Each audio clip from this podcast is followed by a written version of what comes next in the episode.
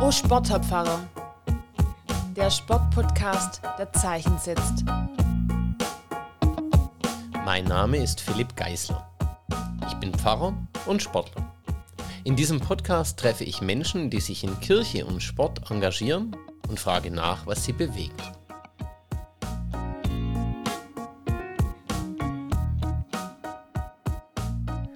Ja, und heute bin ich in Davos und darf zu Gast sein bei Stefan Pfister. Stefan, ähm, es ist mir eine Riesenehre.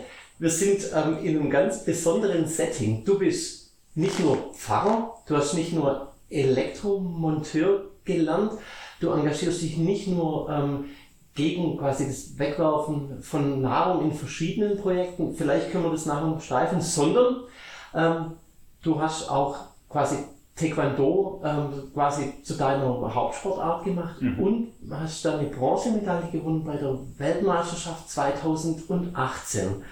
Ähm, ganz viele Talente vereint ähm, in deinem Leben, ganz viele Facetten. Stefan, ich freue mich riesig, dass ich heute bei dir sein kann. Ja, gern geschehen. Ich freue mich, dass du den weiten Weg zu uns nach Davos gemacht hast. Ja, also sehr, sehr, sehr gerne und, und sehr, sehr inspirierend schon im Vorgespräch. Wir kommen auf einiges, glaube ich, ähm, aber wie es immer so ein bisschen zum Anfang ist in meinem Podcast zum Aufwärmen. Ähm, Im Sport, ähm, da braucht so eine kleine Vorübung. Ich mhm. habe ein paar Entweder-Oder-Fragen ja. mitgebracht und ähm, bist du bereit für die eine oder andere ja. Entweder-Oder-Frage? Ähm, Schlag oder Kick? Eher Schlag. Mhm. Süß oder salzig? Nacheinander. Zuerst salzig, dann süß. Danke. Ähm, Matthäus oder Lukas? Lukas. Mhm. Stadt oder Land? Land. Ah, ganz ja, das, ist das ging ganz ja. schnell, die Antwort, ja.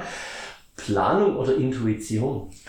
Ja, es hat auch schon eine Mischung. Also ähm, ich plane, aber liebe es auch dann spontan in dem drin zu sein. Also wenn ich mich wirklich entscheiden müsste, dann vielleicht eher spontan, mhm. aber ich bin nicht ein planloser Spontaner. Mhm. Okay, vielen Dank. Ja. Also, wenn es dich interessiert, an der Stelle schon ein erster kurzer Einschnitt. Ich habe das Interview gelesen, wo es um, deine, um deinen Kampf ging da bei der mhm. Weltmeisterschaft. Mhm. Und zu sagen, ähm, so erinnere ich zumindest, der Moment, in dem es dann losgeht, ne, da bist du dann ganz bei dem, was passiert. Ja. Du kannst ja. vorher viel planen, aber dann geht es darum, da zu sein. Und da habe ich so die Frage ein bisschen mhm. angelehnt. Kannst du, noch, kannst du noch ein paar Fragen? Ja, gerne. Okay. Ähm, Himmel oder Erde? Himmlische Erde. Und da merkst du jetzt vielleicht schon etwas. ähm, manchmal fällt es mir wirklich schwer, mich, wenn ich muss, zu entscheiden. Mhm. Weil, weil vielleicht eben so Parallelwelten in mir leben und ja. ich versuche gewisse Dinge zu verbinden. Ja. Ähm, wir werden sicher eben auf das eine oder andere kommen. Also, also ich lebe, ich lebe sehr gerne auf der Erde und ich hoffe, mit gewissen Dingen kann ich sie ein bisschen himmlischer machen. Das ist natürlich, ist natürlich auch gemein. Die mhm. Frage ist angelehnt. Du ahnst es sicher an die erste Hyong im, im, mhm. im Taekwondo. Genau. Und die heißt, glaube ich, aber Himmel und Erde. Himmel und Erde. John Chi. Ja. Ähm, und, und ich habe jetzt mit Absicht das Oder reingepackt. Ähm, ja, danke, dass du dich darauf einlässt. Lehren oder lernen? okay, lehren. ja, vielen Dank. Und dann zu guter Letzt noch Berg oder Strand? Berg. Okay, also und ich müsste auch wieder beides sagen, ja. weil, weil ich beides wirklich liebe. Ja, ja, ja. vielen Dank. Ähm, fühlst du dich ein kleines bisschen warm schon? Ja, ja okay. okay. Dann ähm, quasi nur noch eine Frage, bevor wir gleich so wirklich ins Thema gehen. Mhm. Das ähm, Thema soll heißen, was bewegt Stefan Pfister? Ähm, wie ging es dir denn, als so meine Anfrage kam, ein Sportpodcast an der Schnittstelle zwischen Kirche und Sport? Hast du da gedacht, äh, ja, leuchtet mir total ein oder wie ging es dir mit meiner Anfrage? Ähm, es ist natürlich so, dass seit ein paar Jahren ähm, immer wieder solche Anfragen kamen und das war auch spannend, wie sich das entwickelt hat. Ja. Ähm, einfach durch, durch dieses Engagement, durch das, dass ich Fahrer bin auf der einen Seite und dann in den Kampfsport kam ja. äh, und die Leute vielleicht auch zum Teil gedacht haben, wie geht das zusammen und, ja. und ähm, wir haben Christ im Kampfsport gegründet hier in Davos, ja. ein paar Christen zusammen, die im Taekwondo sind. Und ähm, so ging das dann weiter und wenn natürlich irgendwo ein Interview erscheint und man liest das oder andere lesen das, dann kommt dann plötzlich eine zweite oder dritte Anfrage. Also von dem her hat es mich nicht ganz ähm, verwundert. Ja. Äh, und habe mich dann auch sehr gefreut, dass ich so ein bisschen in eine Podcast hineingehört und hineingeschaut habe. Ja. Und ähm, fand das sehr spannend. War natürlich ehrlich gesagt auch froh, als du gesagt hast, du wirst nach Davos kommen. Das war eine meiner ersten Überlegungen, ja okay, ein, ein Wochenende dann zu dir oder wie auch immer.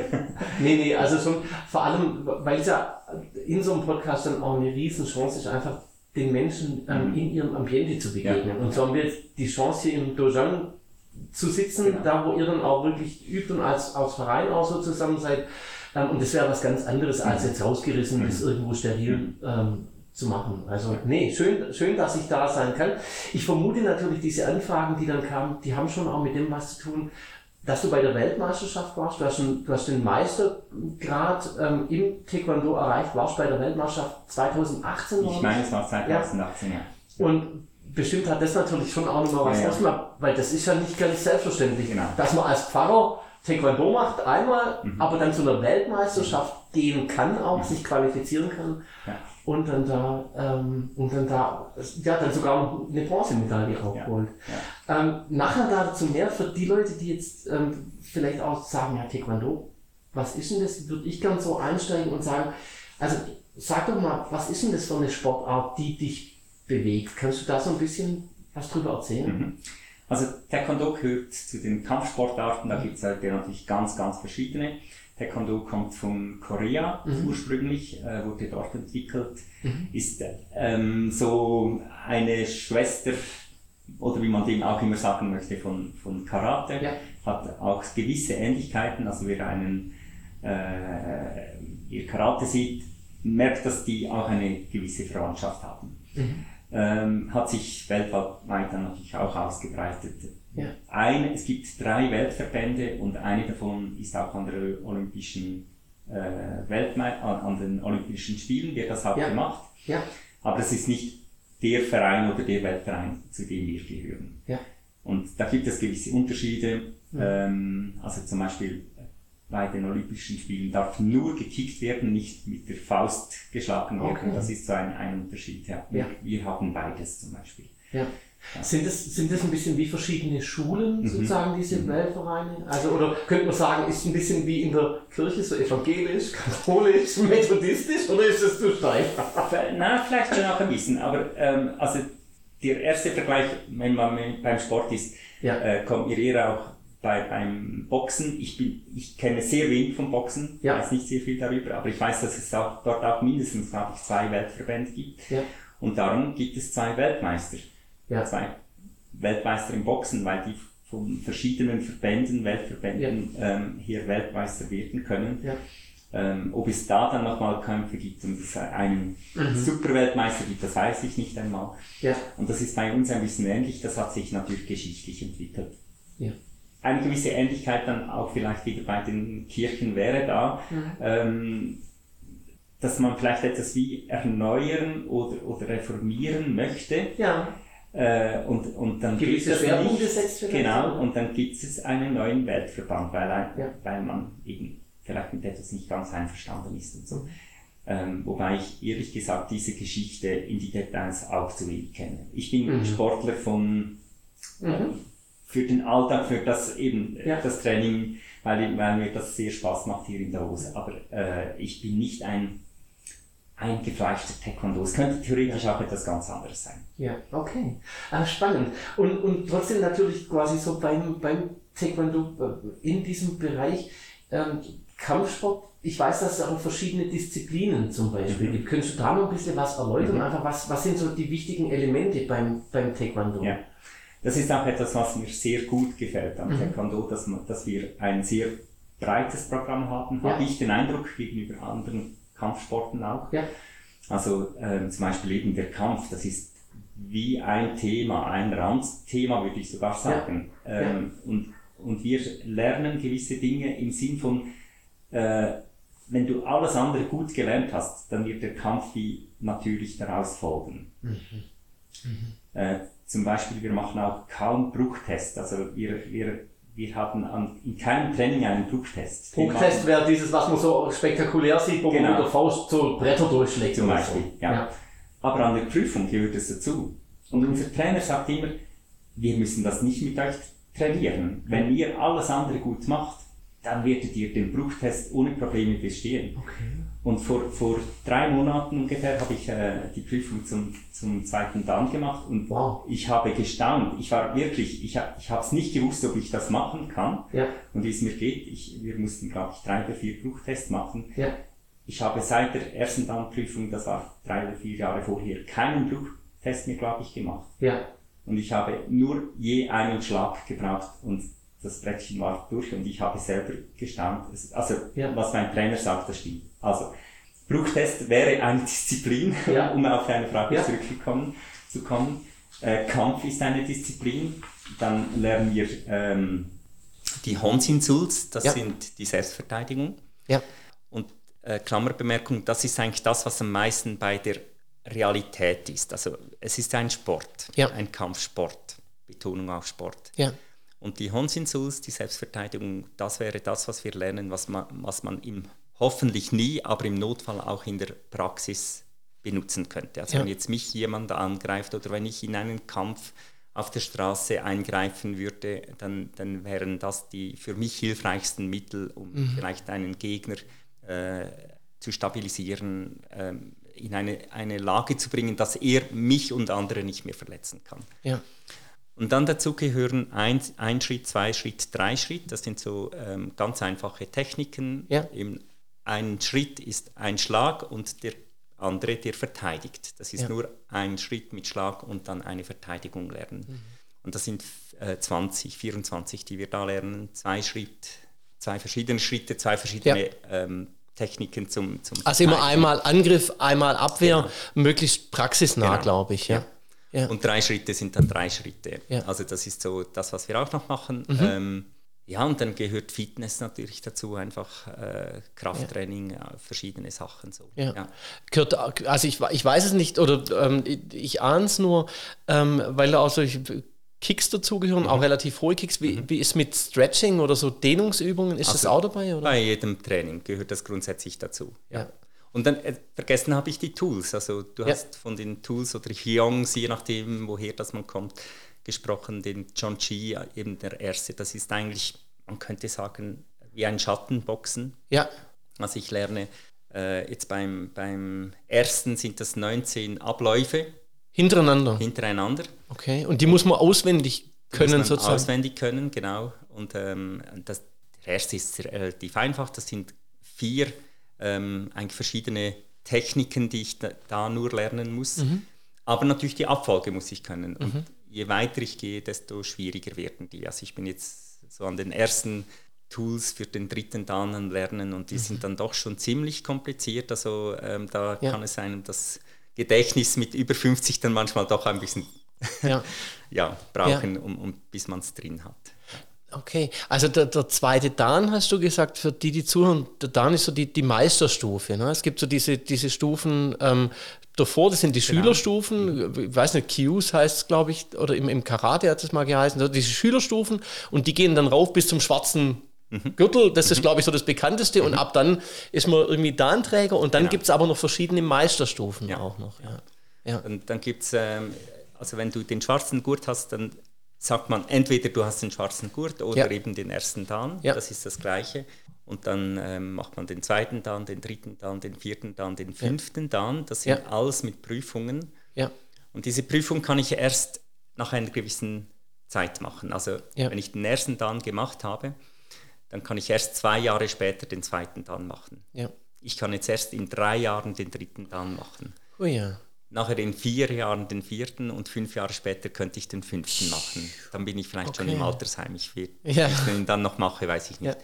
Ja. Und ab dann, meine ich, gibt es nicht mehr eine Prüfung, sondern dann sind es Ehrendans. Sechster, mhm. siebter, achter sind dann Ehrendans. Ja.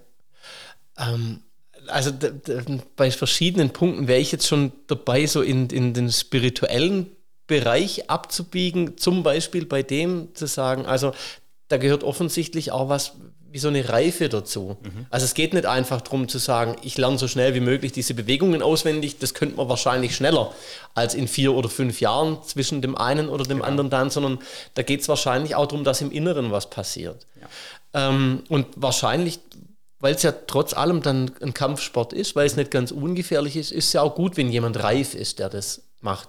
Und andererseits habe ich aus diesem ersten Teil vom Gespräch jetzt aber auch schon gelernt, ähm, sozusagen, wer denkt, Kampfsport sei, man geht in den Raum und alle klopfen sich, ähm, das stimmt gar nicht, sondern es sind ganz viele Facetten und sogar das, was man nach außen hin so als am klischeehaftesten mhm. dann denken könnte, so diese Bruchtests ähm, oder, oder dieses, dieses wirkliche Kämpfen, steht gar nicht so im Vordergrund, sondern habe jetzt äh, gehört und will das damit rausnehmen, zu sagen, wie es jetzt euer Meister, euer Trainer sagen wird, das ergibt sich dann, ja. wenn du wenn du den Rest gut gelernt hast, wenn du das gut verinnerlicht hast, ähm, dann kann sowas wie so ein Bruchtest tatsächlich einfach glatt gehen, genau. ohne dass du es vorher geübt hast. Ja. ja. Ich finde, es ist ein, ein wichtiger Gedanke, den du hier ansprichst, Philipp. Ähm, äh, auf der einen Seite, es ist ein Sport, den ich lerne. Ja. Und das muss ich zwischendrin auch den Leuten, das muss ich auch meinen Kindern, ich trainiere Kinder, kleinere mhm. Kinder und größere Kinder, ja. Teenager, und ich muss ihnen das immer wieder sagen, ihr lernt einen Sport. Ja. Und im Sport ge gelten gewisse Regeln. Ja. Das heißt, kein Low-Kick. Ja. Wenn du auf dem Ta Pausenplatz bist und, und da kommt einer, der will dir einen Low-Kick geben, dann kannst du höchstens Taekwondo brauchen, um ihn abzuwehren. Ja. Aber wir machen Sport. Das ist kein Low-Kick. Ja. Kein Rücken zum Beispiel. Ja. In einem Kampf darf ich nicht äh, einen Schlag an den Rücken meines Gegners machen. Ja. Es kann bis zur Disqualifikation gehen. Ja. Ähm, und äh, je, je, mehr, dass ich mir gewisse Sachen verinnerliche, eben einpräge, desto mehr Chancen habe ich dann in einem Kampf. Mhm. Und wenn ich noch so gut bin im Kampf, auch äh, jetzt als Taekwondo-Kämpfer an den, an den Meisterschaften ja. oder so, ich würde sehr wahrscheinlich einen Straßenkampf mit größter Wahrscheinlichkeit verlieren. Mhm. Weil da gelten keine Regeln. Mhm. Mein Gegner auf der Straße, der würde sagen, ich hau dir in die Eier, ja. äh, ich ja. gebe dir einen Kinnhaken. Ja. Kinnhaken gibt es nicht im Taekwondo, im Sport.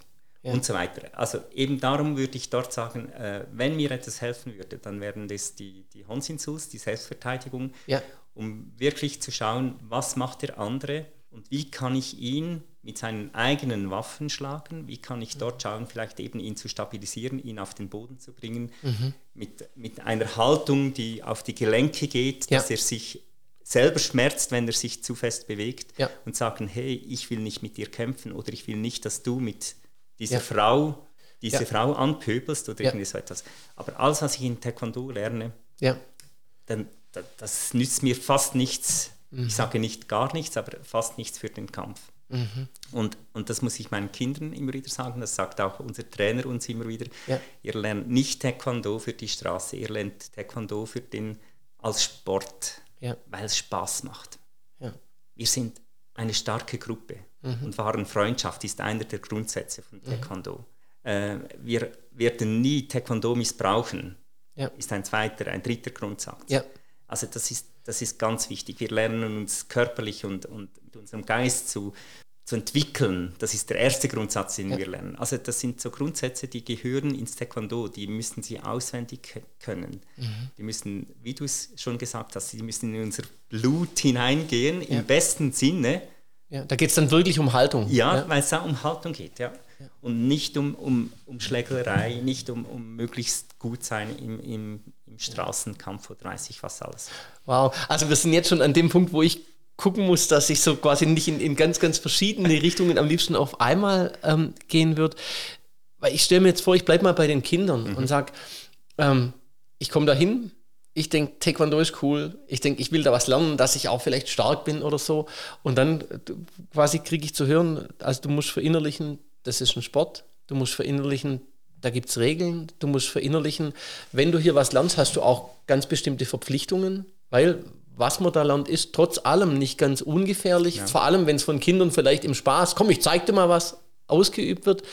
Ähm, also da würde ich sagen, oder nee, würde ich auch fragen, würdest du sagen, das ist tatsächlich eine Haltungsschule auch, mhm. dieser, dieser mhm. Sport? Ja. Weil so klingt es für mich. Ja. Also so, eben nicht, ähm, ich lerne da irgendwas und, und das macht nur Spaß und dann kann ich ein bisschen damit angeben, sondern es klingt eigentlich, als müsste ich viel, viel mehr Disziplin lernen als alles andere. Ja. Also für mich ist es so, das versuche ich auch so zu vermitteln. Ja. Es geht um das Leben. Ja. Es geht um ein, ein gutes, gerechtes Leben, mhm. ähm, das ich versuche auch den Kindern, vor allem den Jugendlichen zu vermitteln und zu ja. sagen, hey, wenn du daran arbeitest und wenn Taekwondo dir da, dabei helfen kann, ja. Dann haben wir ein Ziel erreicht. Und wenn du das, wenn du da wirklich ähm, dich entwickelst und daran bist, dann wird etwas sehr wahrscheinlich auch etwas ganz Spannendes passieren. Mhm. Du wirst eine Ausstrahlung haben. Mhm. Mhm. Und es gibt eine gewisse Selbstsicherheit, ja.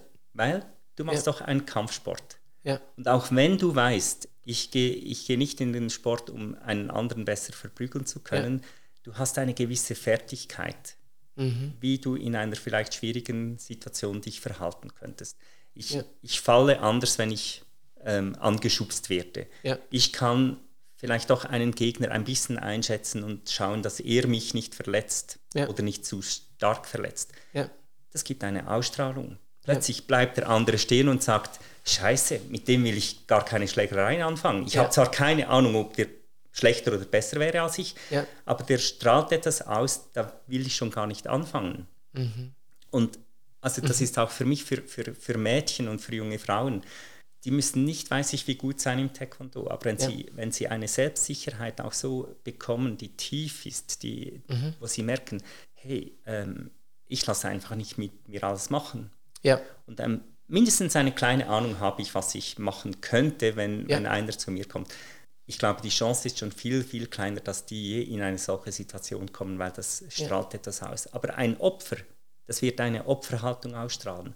Ja. Und Opfer also es gibt nichts Schöneres, als ein Opfer mhm. zum Opfer zu machen, weil das Opfer wird sich nicht wehren. Ja. Und ich hoffe immer wieder, dass auch bei meinen Kindern, dass, dass sie das checken. Mhm. Ich will nicht, ich will nicht ähm, der Schlägler werden in der Schule, aber ich will auch kein Opfer sein. Ja. So. Ja. Das, ja. Und das wäre, was du sagst, also das hat viel mit meiner Haltung zu tun. Und wenn Taekwondo dabei hilft, ich glaube, dann habe ich viel ja. erreicht ich, ich gehe nochmal in eine, in eine andere Richtung oder vielleicht auf die gleiche Sache aus einer anderen Richtung zu. Ich habe ähm, eine Bekannte, die ist Konrektorin an der Schule und die haben in der Schule mit Absicht eingerichtet so eine, so eine Raufecke, mhm. nennen die es. Und in dieser Ecke ist unter bestimmten Regeln ähm, quasi die körperliche Auseinandersetzung erlaubt.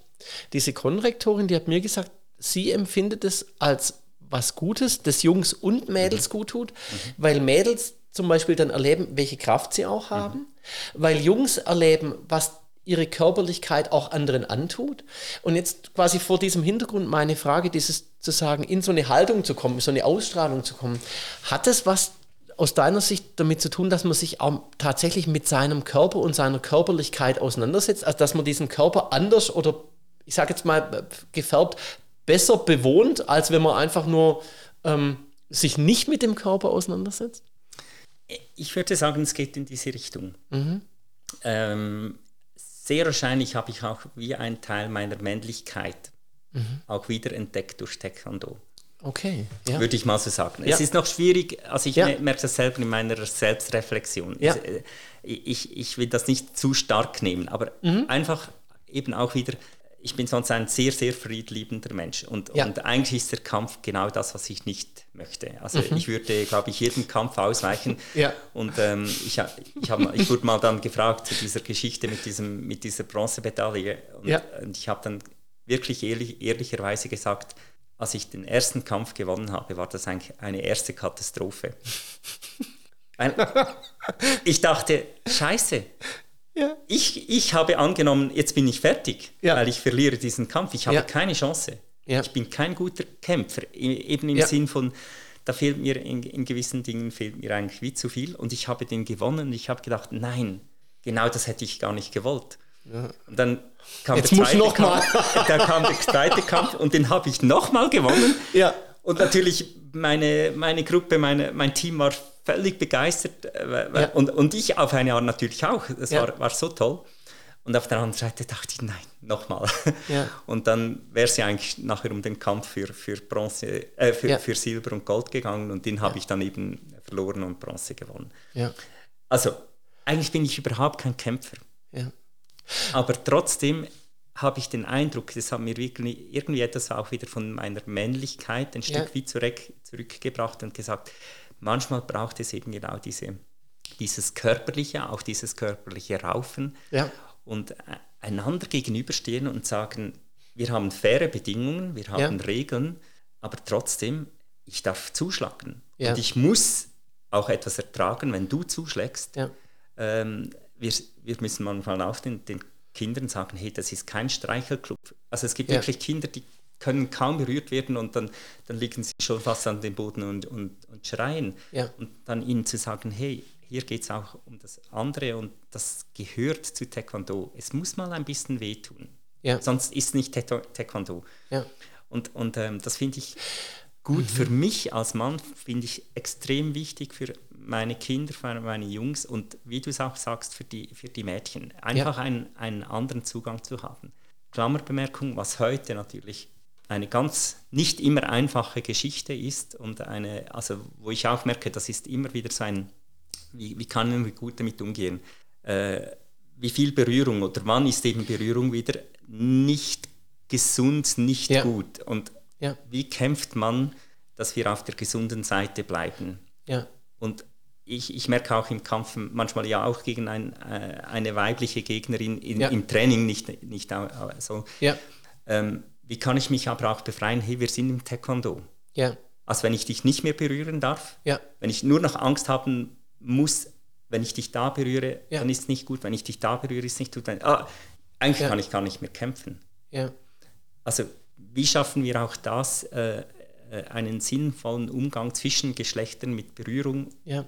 Ja. umzugehen? In einer verantwortlichen? Art und Weise. Genau, Ja. ja. ja. Und eben Ohne es ganz sein zu lassen. Ja. ja.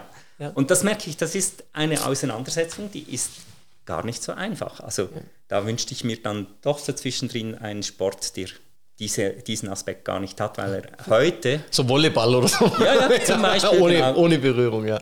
weil einfach heute natürlich das, das, äh, das ganze Thema mit, mit sexueller Belästigung, mit Ja. sexueller weiß ich was alles, auch so stark präsent ist. Ja. Und es wurde so viel äh, Mist gebaut in diesem Bereich und ich möchte das überhaupt nicht sagen, äh, Mhm. Ja. ist doch alles nicht so schlimm. Ja, ja, Ganz genau. und gar nicht. Ja. Aber wie können wir eine gute Balance finden, dass wir nicht plötzlich auf der anderen Seite runterfallen? Ja. Und, und wie können wir vielleicht eben auch Taekwondo nützen, um hier eine Hilfestellung zu geben im Umgang zwischen den Geschlechtern? Die meisten Übungen sind Männlein, Männlein, Weiblein, Weiblein. Aber eben manchmal ist es, Ja. gibt es auch Mischgruppen und so. Ähm, und das, das Ja. ist, ja. Ja, spannend. Also ähm, so die, die Linie, die ich jetzt da sehe, hätte ich jetzt gesagt, heißt, es geht auch darum, im Taekwondo einer Herausforderung nicht auszuweichen. Also weder jetzt im, im Kampf zu sagen, ich weiche dir als Gegner nicht aus, noch auch dieser Zumutung auszuweichen, ah, da tut mal was weh und dann lasse ich mich gleich fallen. Ähm, das wäre so ein Beispiel für so eine äh, zu große, vielleicht äh, ja, einfach ja, zu sehr ausweichen allem, was einem irgendwie ne, als Anforderung erscheint. Und dann aber auch dieser Herausforderung nicht auszuweichen, wie können wir als Menschen auch mit ähm, unseren ähm, verschiedenen Geschlechtern so umgehen, ähm, dass es stimmig ist. Also weder weder zu ähm, verzärtelt und dass man dann gar nichts mehr macht aus Angst, irgendwas falsch zu machen, noch natürlich, und deswegen hat das Thema sexuelle Belästigung natürlich auch ein großes Recht, weil es einfach viel zu lang überhaupt nicht thematisiert wurde und Frauen, die das thematisiert haben, dann noch stigmatisiert wurden. Ne?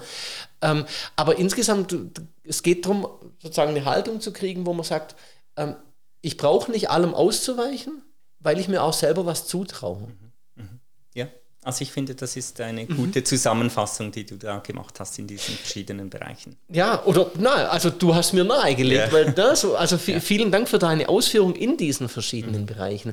Ich würde quasi auf eine, auf eine andere Ebene kommen und sagen, also du hast für dich im Taekwondo so auch für dich was wiederentdeckt. Aber jetzt drehe ich das Rad zurück und gehe an den Anfang und sage, wie kamst du denn überhaupt zum Taekwondo? Also da steht man als Pfarrer morgens auf und sagt, ey Mensch, in meiner Gemeinde ist mir zu friedlich, jetzt mache ich mal Kampfsport. Nee, äh, wie war es denn für dich? Wie kamst du zum, zum Taekwondo? Hast du das rausgesucht oder hat es dich eher gefunden? Oder? Ja, erzähl doch mal. Ja, das ist natürlich auch, äh, wie, wie, so vieles, eine, eine lange Geschichte. Ja. Ähm, ich versuche sie zusammenzufassen. Als ich Teenager war, wollte ich auch äh, in einen Sportverein gehen. Mhm. Was aber klar war, ich will keinen Fußball. Okay. Aus zwei Gründen. Alle in meiner Klasse, alle Jungs fast, waren Fußballfanatisch, waren ja. auch super gut in Fußball und so. Und ja. das war nicht mein Ding. Und ich wollte nicht etwas machen, das alle machen mhm. und vor allem auch, wenn ich weiß, da, da bin ich sowieso schon der Letzte. Mhm. Ich werde sonst schon fast immer als Letzter oder Zweitletzter gewählt für die Gruppen, das kennst du vielleicht auch aus, aus der Schule. Also, und dass ich da so gut werde, dass ich dann plötzlich, ja. wow, wir brauchen den Stefan in unserer ja. Gruppe, das wäre fast. Äh, und dann, dann mache ich wieder etwas, das alle machen. Ja.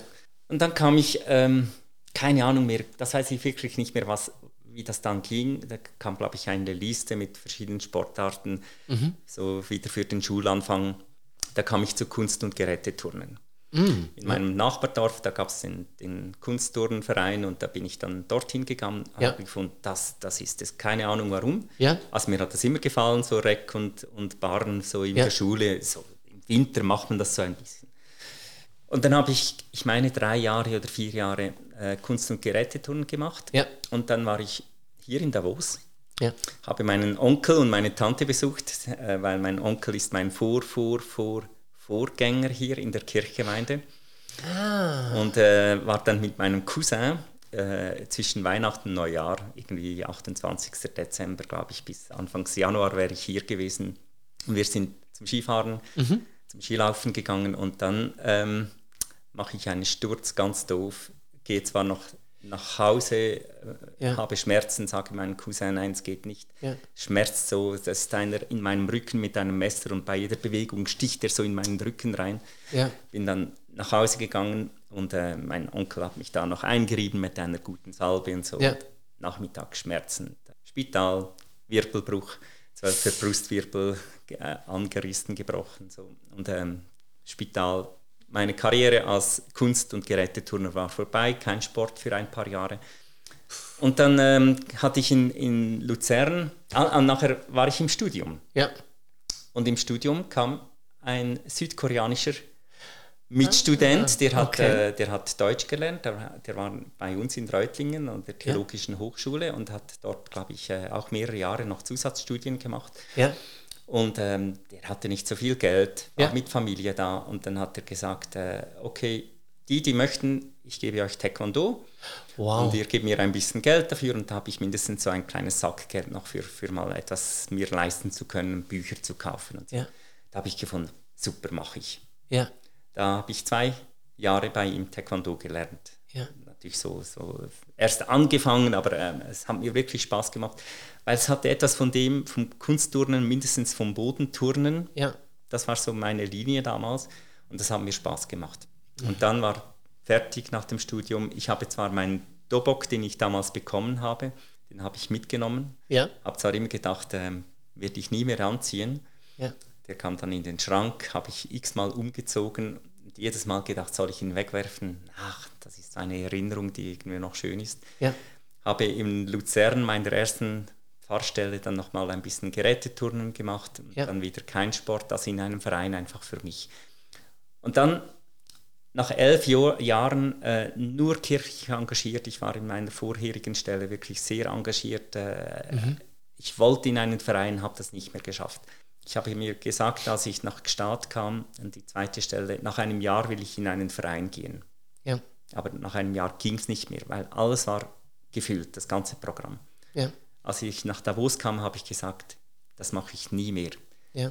Am ersten Tag, an dem ich hier bin, bin ich in einem Verein. Ja.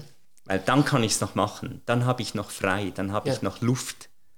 Dann sind wir durch Davos gefahren, das erste Mal, zweite Mal, ich weiß es nicht mehr. Ich sehe Taekwondo Dochang. Nein, das darf aber nicht wahr sein. Es gibt Taekwondo in Davos. Ja.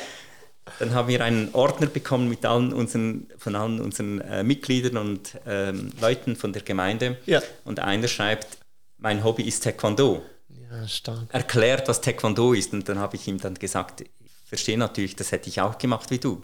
Ja. Erklärt, was Taekwondo ist, aber ich weiß es, weil ich war, war schon mal im Taekwondo. Und dann bin ich vom ersten Moment her, also ich war noch, glaube ich, nach spätestens 14 Tagen im ersten Training, als ich hier angefangen habe. Stark. Und das war mein Anfang. Mein, der Grund war, ich wollte in einen Verein, Ja. ich wollte einen Sport machen Ja. und ich wollte Beziehungen zu Menschen, die nicht in der Kirche sind. Das waren eigentlich so meine drei Hauptgründe. Ja. Und es hätte etwas ganz anderes sein können. Wenn es hier keinen Taekwondo-Verein gegeben hätte, da wäre ich vielleicht wieder ins Geräteturnen gegangen, Ja. kann ich mir vorstellen. Aber Ja. Weil es Taekwondo gab und ich das so gesehen habe, Ja. kam ich so zum Taekwondo. Und seit meiner ersten Stunde in Davos bin ich in Taekwondo, das sind jetzt zehn Jahre. Ja. Ähm, mein Trainer hat gesagt, du, du hast den ro roten Gurt verdient im Studium, du darfst ihn weiterhin auch tragen, aber Ja. ich habe natürlich wieder bei Weiß eigentlich vom, vom Aufbau hier angefangen, habe dann mich hochgearbeitet zum, zum schwarzen Gürtel und ähm, schon bald mal dann mit Kindertraining angefangen, Ja. äh, da zu unterstützen. Ja, so, so war so die Geschichte, die, die relativ lange Geschichte, dass ich zu Taekwondo kam. ja, Erstaunt. also, Also, ähm, wenn ich da nochmal ganz an den Anfang zurückgehen darf, der, ähm, der ähm, ähm, Mitstudent aus Korea, Mhm. der da kam, der hat auch an der theologischen ähm, Hochschule in Hochschule. Reutlingen studiert. Genau. Ähm, und für, für den, also aus Korea kommend, da war das auch keine Schwierigkeit, Kampfsport und Religiosität. Das, das war völlig normal. Ja, also ich glaube, in Korea gibt es nicht manchen Mann, der nicht Taekwondo kann, weil das gehört, glaube ich, zum Militär, meine ich. okay. Und eigentlich einen schwarzen Gurt hat fast jeder Südkoreaner, so viel ich weiß. Oder das hat man mir so gesagt. Ja. Ähm, viele hören dann auch wieder auf und, und machen da nicht weiter. Also Ja. das haben mir gra- gerade letztens wieder jemand so ein bisschen bestätigt. Ja. Ähm, weil auch ein, ein Koreaner äh, jetzt bei uns in der Kirche arbeitet. Ja. Und ähm, der hat gesagt, eben, ein, ein schwarzer Gurt ist kein Problem. Aber wenn, wenn ich Mhm. jetzt den zweiten dann gemacht habe, dann, ist, dann bin ich auch sogar für ihn als Koreaner schon, Ja. schon ein bisschen, also du hast weitergemacht, du hast Ja. weitergearbeitet. Ja. Ja, aber das, das ist für Koreaner, glaube ich, völlig normal. Äh, Weil es gehört, gehört es da selbstverständlicher zur, zur, zur Ausbildung oder mit. Genau. Das ist eigentlich ein Teil des Sports und eben des Okay. Militärs. Ja. Spannend. Ja, vielen Dank. Ähm, und dann quasi so, also du hast gesagt, es hätte auch eine andere, eine andere Sportart sein können. Und gleichzeitig spürt man natürlich jetzt, wenn du über das Taekwondo erzählst, das ist schon was, was dir was gibt. Also so, ähm, das Leben stellt dann irgendwann mal Weichen und zwar eben nicht Golf und zwar nicht Schwimmen und nicht Reiten, sondern, sondern ähm, dieses, dieses Taekwondo. Und äh, da würde ich natürlich schon auch nochmal sagen, es war schon in verschiedenen Antworten von dir so auch drin, aber gibt es was an dieser Sportart, was dich wirklich fasziniert? Also wo du sagst, das gefällt mir richtig, richtig gut. Der, der Kampf ist es nicht unbedingt. Ähm, da habe ich vorher, wie du erzählt hast, dass du überrascht warst, dass dann bei der Weltmeisterschaft da schon der ein oder andere Sieg passiert ist.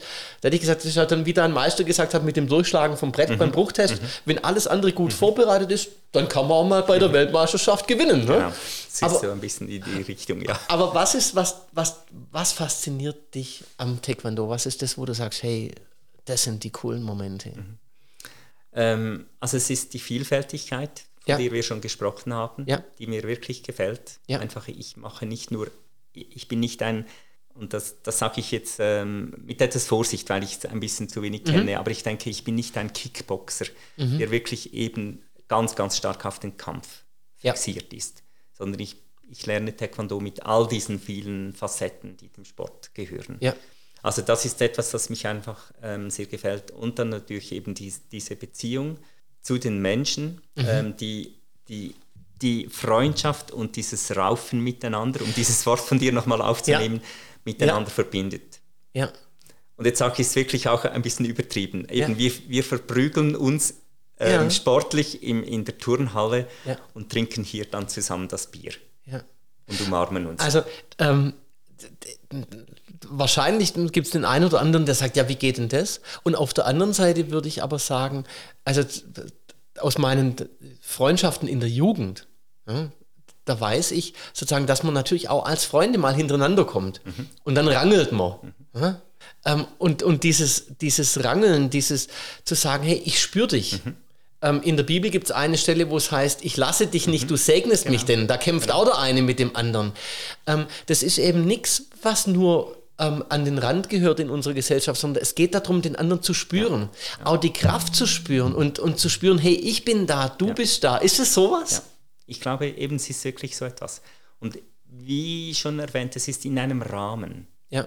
Ähm, es passiert mit einer Klarheit von Regeln, was, was man darf und was man nicht darf. Und wenn man halt mal mehr geschlagen wird, als man dürfte, ja. Eben, dann gehört das halt auch dazu. Eben, es ist nicht eine, eine Kuschelsportart. Ja.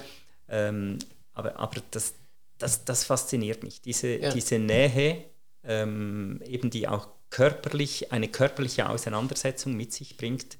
Ja. Ähm, aber wir trennen zwischen dieser, diesem, diesem Schlagen, wenn man ja. das so sagen will, und, und dem freundschaftlichen Auseinanders äh, dieser freundschaftlichen Komponente. Mhm. Und der Respekt, den muss ich noch dazu nehmen. Ja. Weil der ist für mich auch, auch enorm wichtig. Also äh, auch wenn wir, wenn wir das den Kindern weitergeben. Ja. Wir verbeugen uns vor jedem Kämpfer. Ja. Das ja. machen wir hier im Training, das mache ich nachher, wenn ich um eine, eine Goldmedaille kämpfe. Ja. Ich, ich, ich, verneige mich vor meinem Gegner, ich, ich, ich ehre ihn, ich erweise ihm Respekt. Ich habe auch keine Ahnung, wie ja. gut er wirklich ist. Vielleicht habe ich schon einen Kampf gesehen. Es kann sein, dass ich viel besser bin, es kann aber auch sein, dass ich hochaus verlieren werde, aber es ist mir ja. eigentlich egal, ich, ich verneige mich vor ihm, ich verneige mich vor dem Schiedsrichter, am Schluss wieder dasselbe. Ja. Ich, wir haben gekämpft, ich habe verloren oder ich habe gewonnen, spielt keine Rolle. Ich verneige mich wieder vor dir, ich habe ja. Respekt vor dir. Ja. Auch wieder, ich habe gewonnen, vielleicht sogar hochaus gewonnen. Ich habe Respekt vor dir, dass du mit mir gekämpft hast. Ja. Ich habe verloren. Ich habe Respekt vor dir, wie ich gesehen habe, wie du besser warst als ich, bessere, ja. was auch immer, Kicks hattest oder so, meine nicht gute Deckung gut ausgenutzt hast. Ich habe Respekt davor. Ja. Und nachher sogar dort, vielleicht sitzen wir zehn Minuten später am Tisch und trinken ein Bier miteinander und lachen miteinander. Also das ist für mich jetzt gerade so ein, so, ein, so ein Gänsehautmoment, das muss ich schon auch benennen, weil ich nämlich finde, an einem Thema waren wir jetzt noch gar nicht, nämlich bei diesem, was es auch mit einem macht, wenn man in einem Kampf verliert. Also man misst sich und man misst sich nicht im Würfeln, wo man dann sagen kann, ja, das war Glück oder sowas, sondern man misst sich in was, wo man später dann einfach erkennt, ich war da schlechter. Ich habe unter diesen gleichen Bedingungen jetzt einfach nicht die Leistung gezeigt. Und das ist nicht, ich renne gegen die Uhr und heute war ich mal langsamer. Das ist auch eine andere Art von Messen, sondern ich kann da was nicht ausweichen, wo ich am Schluss vielleicht auch sagen muss, ich war schlechter, ich verneige mich vor dir. Mhm. Ähm, mhm.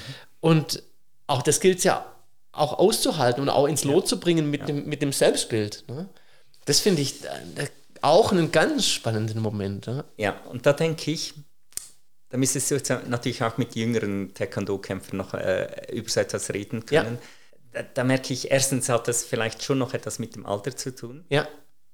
Ähm, und mit meiner auch sonstigen Haltung, die ich natürlich äh, schon eben von Kind auf mitbringe, dass eigentlich der Kampf und das, das einfach, ich war jetzt stärker als dich, ich konnte dich niedermachen, was ja. auch immer, äh, nicht einfach das Ziel ist vom Leben, ja. Sondern das Ziel ist, eine Beziehung zu haben zu dir, die auch mal durch den Streit gehen kann, die auch mal in der mhm. Auseinandersetzung, aber am Schluss möchte ich so, mit so vielen Menschen in Frieden leben und Frieden in einem wirklich so biblischen Sinn vom Shalom, ja. ähm, die wirklich tiefgreifend ist. Ja. Äh, und, und, und, von dem her, eben, mir spielt das eigentlich heute keine Rolle mehr, ja. ob ich gewinne oder verliere. Ja.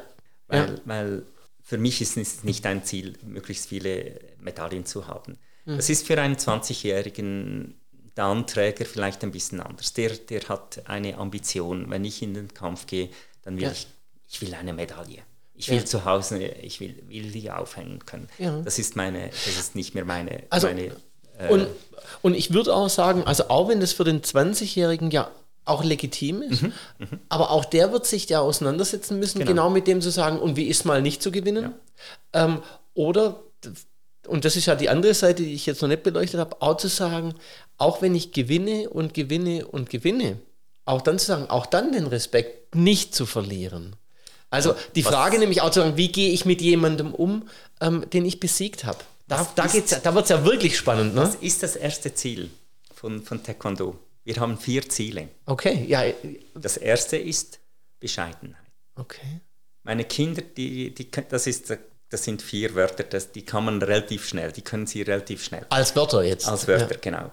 Und, und ich, was ich mehr äh, Schwierigkeiten habe, ist kleinen, auf jeden Fall den kleinen Kindern, den ja. Little Ninjas zu helfen, zu verstehen, was ist dahinter, was steckt dahinter. Ja. Und Bescheidenheit ja eben auch zu erklären für ein Kind ist nicht immer ganz einfach. Ja. Aber ich versuche ihnen zu sagen, hey, egal was für ein Dan-Träger das ich bin, auch ja. wenn ich siebter oder achter Dan bin, ich habe ein Leben lang gelernt, als Taekwondo-Kämpfer bin ich bescheiden. Mhm.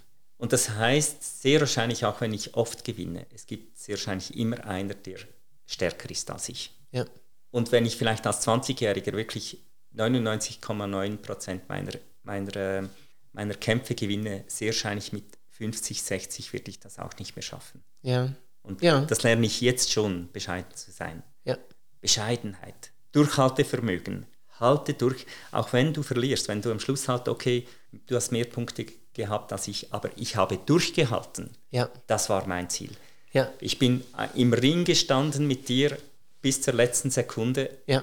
Total müde, ich konnte kaum mehr atmen, ich habe kaum mehr einen Schlag hingekriegt, ja. aber ich habe durchgehalten. Ja. Selbstdisziplin. Ich war dran in den letzten Jahren für diesen Kampf mhm. und habe trainiert. Mhm. Ich habe zwar verloren, aber mhm. ich habe meinen inneren Schweinehund tausendmal überwunden bis zu mhm. diesem heutigen Tag. Ja. Und es war schwieriger, ja. als jetzt zu verlieren gegen dich. Ja. Zu gewinnen über mein, mein eigenes, manchmal meinen eigenen Schweinehund, der nicht so trainieren möchte, der sagt, ah, ich bleibe lieber auf der Couch. Bleib, genau, ja. ja.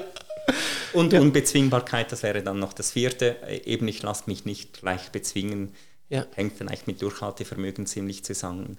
Ja. Also ich, ich, kämpfe wirklich bis zum Schluss, auch wenn ich, auch wenn ich irgendwann mal merke, ich sehr wahrscheinlich mache ich nicht mehr genügend Punkte zum Gewinnen. Aber, aber, ich lasse mich von dir doch nicht einfach zu schnell einfach bezwingen. Weil am Schluss kann doch ein, ein, ein, noch der richtige Kick vielleicht sogar dazu führen, dass ich, dass ich doch noch gewinne. Unter Umständen, ja, weil man ja auch nicht weiß, was braucht denn der andere, ja. um noch durchhalten ja. zu können. Ja. Ich würde aber auch sagen, sogar, also ich weiß es nicht, ich höre das zum ersten Mal mit den vier Punkten, aber die greifen wunderschön ineinander, mhm. weil auch Durchhaltevermögen, auch Bescheidenheit muss man durchhalten. Ja.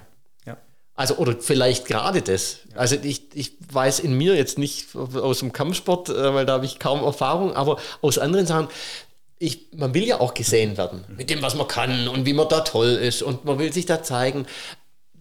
Bescheidenheit muss man durchhalten. Ähm, auch da geht es darum, den inneren Schweinehund zu überwinden. Also sozusagen, ähm, das sind spannende vier Punkte und, und, und, bringt mich auf so eine Richtung zu sagen, spannenderweise habe ich das hier schon auf dem, auf dem Blatt. Die, die nächste Frage heißt, oder der nächste Komplex heißt sozusagen, wo gehen denn für dich dein Sport und dein Leben ineinander über? Ähm, und bei diesen, bei diesen Punkten, da meine ich, da sind wir schon ganz schön nah dran an, an dem, was dir vielleicht auch im Sport und im Leben wichtig ist. Ich möchte es dir nicht in den Mund legen, ich will es wirklich als Frage formulieren. Ich will nur kenntlich machen, bei diesen Werten, die du jetzt genannt hast, ähm, da hätte ich gesagt, schimmert für mich schon wieder so beinahe so eine spirituelle Komponente durch. Ähm, aber jetzt natürlich, der Raum ist offen für dich zu sagen, ja, dein Sport und dein Leben, wie geht es denn für dich zusammen? Und gern auch mit diesem Ausblick auf das, was dich als Pfarrer natürlich ja. auch bewegt ja. und beschäftigt. Ja.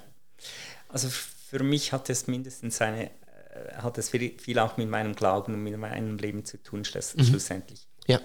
Also um nochmal auf diesen Kampf auch zu, zu kommen, ähm, die paar Mal, die, bei denen ich wirklich eben gekämpft habe an, an Meisterschaften, ja. ähm, auf der einen Seite den Respekt zu haben vor, vor meinem Gegner, egal ja. wie gut er ist oder wie nicht so gut das er ist. Auf der anderen Seite ähm, ihn zu segnen als Mensch, als Gegner ja. und zu sagen, wenn ich ein Ziel für unseren Kampf formulieren könnte, ja. dann wäre es, dass wir beide ähm, äh, verletzungslos aus dem Kampf kommen. Ja. Eben, der Sieg ist mir eigentlich zweitrangig. Ja. Aber ich möchte dich, und das kann, ohne dass man das will, äh, passieren, ich möchte dich nicht plötzlich verletzen äh, in einer Art und Weise, die, die sogar vielleicht Folgeschäden haben könnte. Ja. Und ich will mich aber auch von dir nicht verletzen lassen. Ja. Ja, weil das sind ja trotz allem Kräfte am Werk. Ne? Genau. Also da geht es um Geschwindigkeit und, ja. und. Und es sind Millisekunden, die, die die um etwas entscheiden. Ja. Und ich, ich habe zwei K.O.s innerhalb von, von irgendwie, glaube ich, zehn Minuten oder Viertelstunde ähm, zugesehen, Ja. zugeschaut. Ja. Und es ist Taekwondo, es ist nicht ein anderer Sport, wo das eigentlich fast dazugehört. Es waren wirklich Ja. beides K.O.s, die dumm gelaufen sind. Ja. Beiden ging es nachher auch nach ein paar Minuten wieder gut, aber Ja. einfach wenn man das so erlebt, dann merkt man noch mal viel mehr, wenn ich mit dir in den Kampf steige. Mein erstes Ziel ist, dass wir verletzungslos aus diesem Kampf herausgehen können. Es kann mir etwas wehtun, das ist mir egal. Ja. Ja. Es kann dir Ja. sehr schnell auch etwas wehtun, das ist egal. Aber Ja. einfach, also das ist wie, wie auch eben so eine, das, und das möchte ich in meinem Leben ja genau gleich haben. Ja. Wir sind ja vielleicht nicht immer gleicher Meinung. Ja. Und da gibt es hunderte von Themen. Aber eben respektvoll miteinander umgehen, segnend miteinander umgehen. Ja. Sagen, ähm, auch wenn wir vielleicht in, eine, in einen vielleicht stärkeren Disput hineingehen, Ja. ich will dich nicht so verletzen, dass du in Dass da deinem Leben bleibt. Narben trägst, Ja. die du vielleicht in ein paar Jahren noch, noch bearbeiten musst. Aber umgekehrt, ich möchte mich auch von dir nicht so verletzen lassen, dass ich nachher äh, schlaflose Nächte habe. Können, können wir so miteinander umgehen? Also ich finde ähm, an der Stelle, sorry, wahrscheinlich, du, hast schon mal die eine oder andere Antwort mehr, aber da, da möchte ich geschwind noch mal auch einhaken, weil es vielleicht den einen oder anderen gibt, der sagt, ja Moment mal, jetzt ihr wollt euch im Kampf nicht verletzen, aber ihr steigt in den Ring. Was ist denn das für ein Quatsch? Und da, wenn ich aber jetzt das übertrage und sage, wie oft sind wir denn im Leben mit anderen Menschen, mit Worten im Clinch zum Beispiel oder in Gedanken im Clinch, wo es vielleicht auch gut wäre zu sagen, vorher, ich möchte dich segnen als meinen Gegner jetzt im Wort. Weil wie schnell habe ich mit einem Wort eine Wunde geschlagen, wo einer noch Jahre dran laboriert. Solche Verletzungen kenne ich aus meinem Leben. Es gibt manche Sachen, wo mir einer was gesagt hat, das tut mir heute noch weh. Und dann bin ich schnell dabei und fühle mich ungerecht behandelt. Und dann denke ich immer wieder zu sagen, hey, und, und in wie vielen Situationen habe ich vielleicht was gesagt, wo ich heute gar nicht weiß. Und jemand hat immer noch Schmerzen durch ein richtig blödes Wort oder vielleicht sogar mehrere oder sogar aber auch absichtlich gesagte Sachen, wo das dem heute noch schmerzt und wo der denkt, der Geisler, ja, was ist denn das für einer? Also das finde ich super wichtig, was du sagst, ähm, zu sagen, oder für mich zumindest, ähm, was hier auf diesen blauen Matten ähm, passiert im, im, im Sport, wäre ja ein spannender Übertrag wirklich fürs Leben und zu sagen, ich möchte dich segnen in, den, in diesen Auseinandersetzungen, wie du es gerade beschrieben hast. Also vielen, vielen Dank für die, für die Ausführung. Super cool. Also danke. Und, und da ist die Geschichte, die du erwähnt hast, ist für mich wirklich so wegweisend. Wel Von, welche? von Jakob und äh, der, der Kampf am Jabok Ah, okay. Ja, in, ja. im, im ersten Mosebuch. Ja, vielleicht, weiß nicht, also quasi, vielleicht kannst du noch schön ausholen, weil ich weiß nicht, ob jeder die Geschichte kennt. Mir ist die vorher eingefallen, aber Ja, kannst ja. du noch, Ja. Also ich, ich wurde schon ein paar Mal auch angefragt für Predigten im Zusammenhang eben mit Sport und Kampf und, und so. Und, und dann nehme ich meistens diese Geschichte als, als Grundlage. Also. Ähm, Jakob ist einer der, der wichtigen Figuren im Alten Testament, Ja. vor allem eben im ersten Buch Mose. Und er äh, hat Disput mit seinem Bruder, klaut dem das Erstgeburtsrecht Ja. und äh, den Erstgeburtssegen auf eine wirklich perfide Art, muss fliehen, um sein Leben laufen. Der weicht immer aus, ne? Genau, weicht immer aus, geht, an ein, geht ganz weit weg zu seinen Verwandten, dort schickt ihn dann die Mutter hin, Ja. äh, heiratet dort auch, ist, ist, wird dort hinters Licht geführt von seinem Schwiegervater. Mhm. Er, er arbeitet sieben Jahre für seine zukünftige Frau. Die kommen ihm zwar vor wie ein Tag Ja. ähm, und, und heiratet sie und Ja. im Bett merkt er, das ist ja gar nicht die Rahel, die ich heiraten wollte, das ist ja die Lea. Und der Schwiegervater sagt, Hat ihm die falsche Frau gegeben. Du musst, äh, zuerst kommt die Ältere dran. Ja. Und dann hat er nochmal sieben Jahre äh, äh, gearbeitet für die, die Rahel. Ja. Und nach weiteren, ich meine sieben Jahren, ist er dann weggezogen von seinem Schwiegervater, wollte zurück zu seinem Bruder. Ja. Das letzte Mal, dass sie sich gesehen haben, war im Streit oder eben knapp vor dem, vor dem Mord, der damals hätte passieren können. ja. Und er geht zurück und ähm, Und der, der, der Bruder, das muss man noch dazu sagen, der war auch kein, kein ganz umgänglicher, sondern das war so ein, so ein richtig handfester, glaube ich. Ne? Definitiv, ja. ja. Also Jakob war ja der, der, der Sanfte, der Ja, Feine. ja, genau. Und der Esau, der Bruder, der war eigentlich der, der, Der Rauber. der genau. Und er kommt der geht äh, langsam Richtung äh, Heimat des Bruders und, und der, er weiß auch, der Bruder weiß das jetzt und er wird ihm entgegenziehen. Und dann ist ein Fluss, der sie noch trennt und er bringt alle über den Fluss seinen ganzen Reichtum, seinen ganzen Besitz, seine ganze Familie und die war ja. unterdessen relativ groß. Und dann steht in der Bibel und spät nachts geht er selber über den Fluss und dann tritt ihm jemand entgegen und etwas ganz äh, eigentlich Gefährliches und es kommt zu einem Kampf in diesem Fluss. Keine mhm. Ahnung, wie man das sich genau vorstellen muss. Ja. Und, und dieses Gegenüber ähm, schlägt Jakob auf die Hüfte und es renkt ihm die Hüfte aus oder mindestens ja. äh, äh, gibt es eine, eine Verletzung da im, im Muskelbereich und so. Ja. Aber trotzdem, Jakob ähm, hält diesen Gegner fest und sagt, ich lasse dich nicht, du segnest mich denn. Ja. Und in diesem Kampf oder in dieser ganzen Szene merkt er, ich kämpfe ja mit Gott. Also er kämpft mit Gott und wird von Gott eigentlich geschlagen ja. und lässt ihn nicht los, lässt Gott nicht los und sagt, hey, nur dann, wenn du mich segnest, ja. dann kann ich weitergehen. Ja. Und es brauchte wie diese, diese Szene, dass er seinem Bruder begegnen konnte. Vielleicht eben auch Bescheidenheit, Demut, ja. ähm, aber gesegnet werden von seinem Gegner, auf dem, bei dem er theoretisch verliert und doch nicht ganz verliert und so. Also und, und das finde ich eine ganz spezielle Geschichte. Und, und aber auch dieses, was du vorher eben gesagt hast, was vorher schon ganz am Anfang drin war, auch dieses Nicht-Ausweichen. Mhm. Ja, mhm. also nicht, nicht zu genau. sagen, ja, plötzlich da ist keine Mama mehr, die ihm helfen ja. kann. Ja. Ähm, bei, bei, dem, bei dem hier, wo um seine Frau gedient hat, bei dem Laban heißt er, glaube ich, da ist er auch ausgewichen. Da ist er auch nicht hingeschaut und hat, gib mir jetzt meine wirkliche Frau, sondern und da muss er. Genau. Es ist ja. eben so ein bisschen gemein mit diesem Jakob, weil zuerst ist er eigentlich der, der, der seinen Bruder betrügt ja. und dann wird er selber betrogen ja. von seinem Schwiegervater. Er erlebt, wie das ist. Aha, scheiße. So muss sich mein Bruder gefühlt haben. Und dann geht er zurück und dann kommt dieser, dieser Kampf. Also da waren wirklich 20 Jahre der Reifung, mussten da auch da, da drin sein. Aber bevor er dem Bruder begegnen kann, braucht es diesen Kampf, braucht es dieses eben unter ganz besonderen Umständen gesegnet werden, ja. sich diesen, diesen Segen vielleicht sogar erkämpfen, ja. nicht einfach, jetzt kann ich hinstehen, weil ja. theoretisch muss man noch sagen, als Jakob gegangen ist, äh, ja, dann hat er die erste Nacht auf einem, also äh, es ist Nacht geworden, er hat geschlafen, hat sich einen Stein als Kopfkissen genommen und in dieser Nacht träumt er. Und da sieht er eine Leiter in den Himmel und, und Engel Gottes steigen rauf und runter und so. Ja. Und er hört Gottes Stimme und die sagt, Jakob, ich komme mit dir und ich werde dich eines Tages wieder zurückbringen. Ja. Und wenn man so die Geschichte ganz liest, dann denkt man irgendwo, alles ist verkehrt in dieser Geschichte. Dieser gemeine Typ von Jakob, ja. jetzt flieht er um sein Leben und dann wird er von Gott einfach so gesegnet in der Nacht. Ja. Dann wird er beschissen von seinem, von seinem Schwiegervater, ja, ja. will endlich wieder Frieden machen mit seinem, mit seinem Bruder und dann steht Gott ihm in den Weg und kämpft mit ihm. Eigentlich ist alles wie vertreten in dieser Geschichte, aber sehr wahrscheinlich ist genau das auch, was wir in unserem Leben immer wieder feststellen.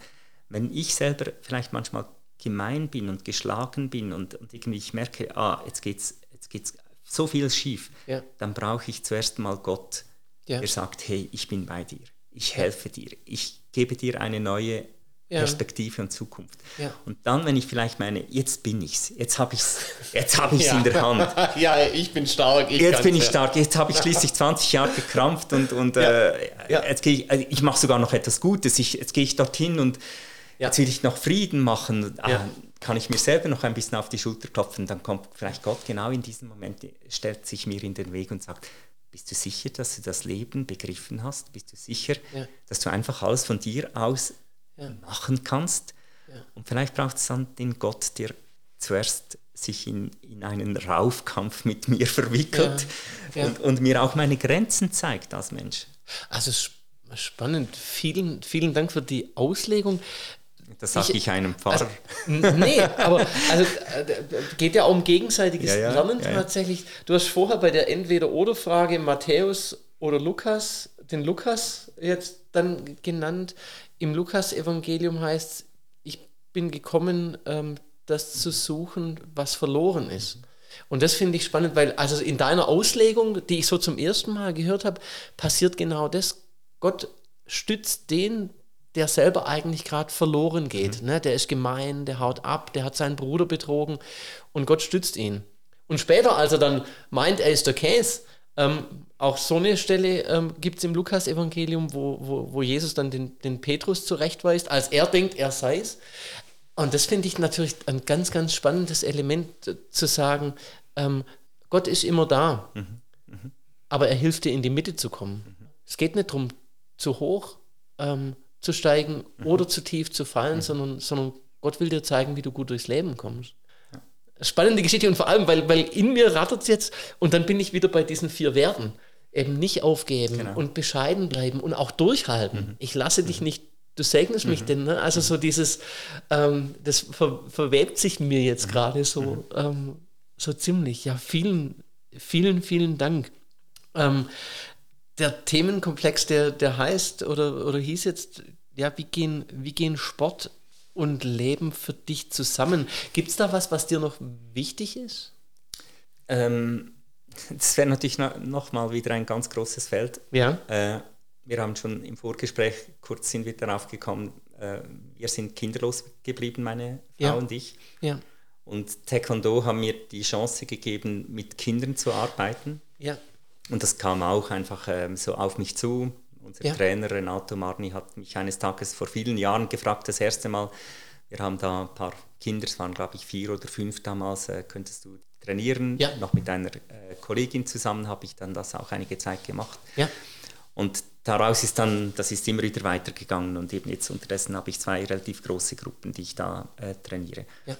Und, und das ist wie ein, auch ein, ein solches Geschenk und das auch mit meinem Leben zusammenhängt. Also mhm. ich hätte das nie so in dieser Art gesucht. Ich liebe Kinder. Ja. Ähm, ich hätte wirklich, oder wir hätten sehr gerne Kinder gehabt. Ja. Und, äh, und jetzt manchmal sage ich so dann, dann, mit einem verschmitzten Lächeln, jetzt habe ich im Moment 25 Kinder, ja. äh, mit denen ich doch wöchentlich zusammen bin, die extrem verschieden sind und versuche diesen manchmal etwas verrückten Haufen äh, bei der Stange zu halten. Und, und ähm, staune aber auch, äh, was die mitbringen zum Teil. Man, man, kann auch immer wieder Negatives sagen über die heutige Jugend und weiß ich was alles. Und ich ja. glaube, es gibt wirklich auch schwierige, schwierige Bereiche. Aber die Kinder, die ich da habe, das sind Goldschätze. Und nicht mhm. immer nur einfach, das, ich meine, ja. das meine ich nicht. Ja. Und, und ich ehre die Eltern, die auch mit diesen Kindern durch dick und dünn gehen. Die haben sie die 24 Stunden am Tag grundsätzlich. Ich habe sie eine Stunde in der Woche. Ja.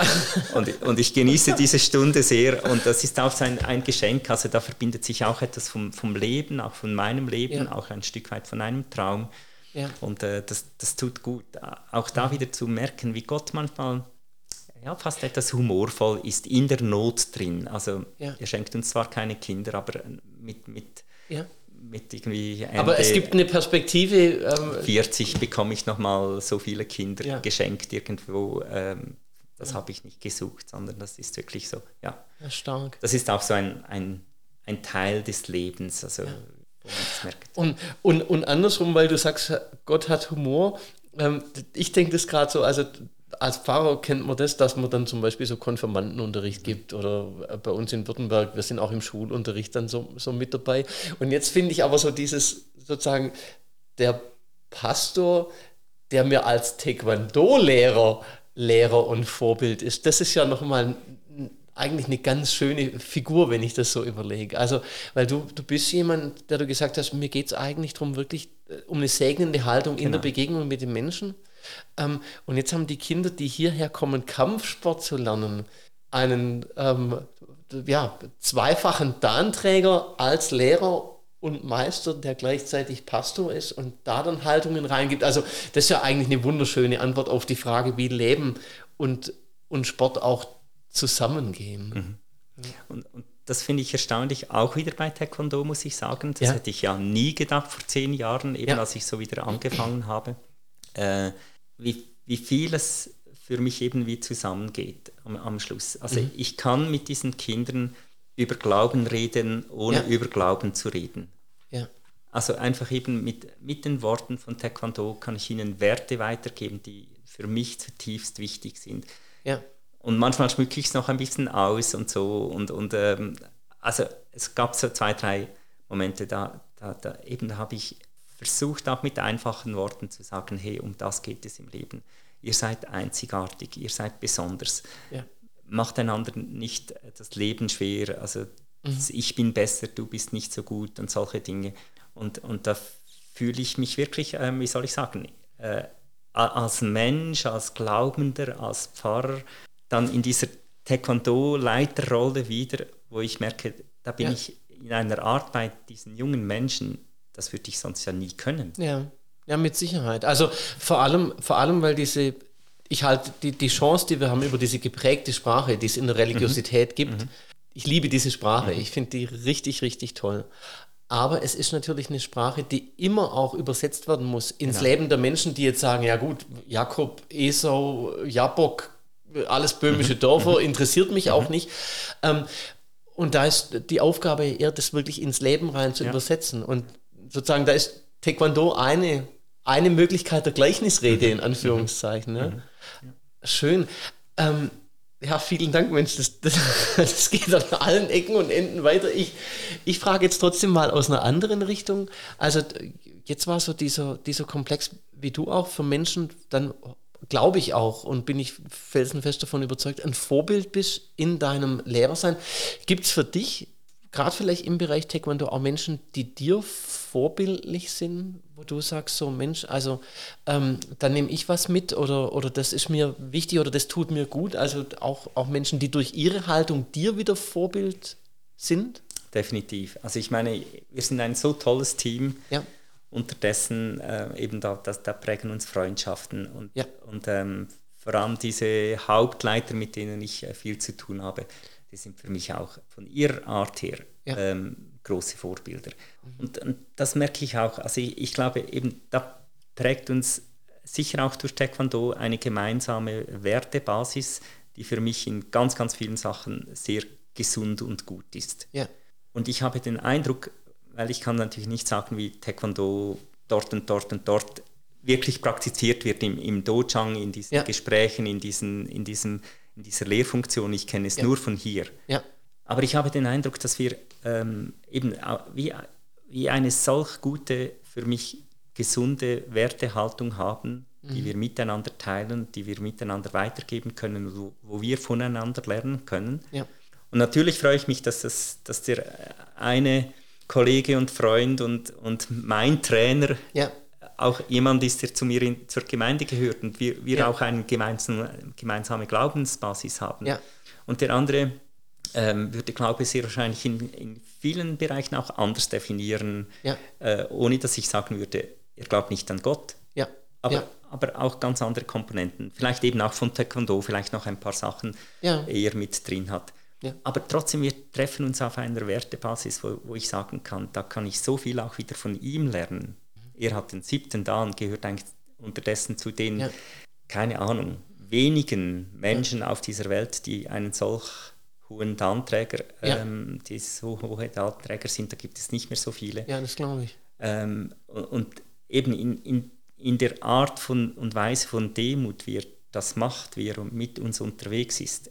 Ja. Und wenn wir zusammen unterwegs sind, dann spielt Dan keine Rolle. Und zwar nicht ja. erst seit ich auch einen ersten Dan habe, sondern auch als ich noch offiziell äh, zwar roter Gurt war, aber inoffiziell gelber Gurt hatte. Ja hat er mich genau gleich wertgeschätzt und, und äh, hat mir geholfen, hat mich unterstützt, war überhaupt keine Frage. Ja. Und, und das geht durch, ja. durch alles zusammen, auch wie er mit den Menschen unterwegs ist. Ähm, und auch eben das Ziel, wenn ich kann, auch auf der Straße, wenn ich an eine Situation käme, ich würde alles geben, um eine, einen, einen guten Ausgang eines Konflikts äh, zu führen. Ja und Taekwondo nur so weit brauchen, wie, wie es nicht anders geht und eben dann werden, werden eher Honsinsuls ähm, ja. mir helfen, einen Gegner zu fixieren und er ist einer, bei dem weiß ich, also da könnte auch sehr wahrscheinlich ein, ein Schlägertyp gewisse Probleme haben, weil ja. der ist so gut in Taekwondo, ja. das ist so in Fleisch und Blut nach so vielen Jahren Training und so vielen Jahren Kampferfahrung, auch wenn es im Ring ist. Mhm. Also ich würde sagen, da könnte auch ein anderer mhm. doch ein bisschen in Probleme kommen. Ja. Aber Renato würde nie das missbrauchen. Ja. Also der würde nie sagen, okay, komm nur, ich zeige mhm. dir mal, dass ich siebter Dan bin und dass ich dich ähm, ohne Probleme auch auf die Matte bringe. Ja. Oder, oder, dann ist es eben nicht die Matte, sondern ist es Betonboden. Wenn du den Kopf aufschlägst, ja. hast du dann ein Problem. Ja. Das weiß ich. Er hat gesagt, er hat zweimal ungefähr in seinem Leben ähm, ist er wirklich ein bisschen gröber reingegangen, weil es wirklich äh, nicht, keine andere Möglichkeit gab. Zweimal in, in 40 in, Jahren oder irgendwie so Taekwondo äh, äh, kämpfen. Kämpfer sein und, und beides, glaube ich, im Ausland in den Ferien, als, als er eben, als es in eine etwas schwierige Situation ja. mit so Typen kam. Und einfach zu merken, hey, pff, da kommt etwas, von, kommt etwas entgegen. Ja. Das hoffe ich, dass ich das wirklich bewahren oder noch ausbauen kann, auch in meinem Leben. Ja, ah, spannend. Also mir ist dieser Begriff da im Vorgespräch ging es darum, ähm, zu sagen, Haltung wirklich mhm. ja ganz arg wichtig. Du hast ihn jetzt mehrfach gebraucht.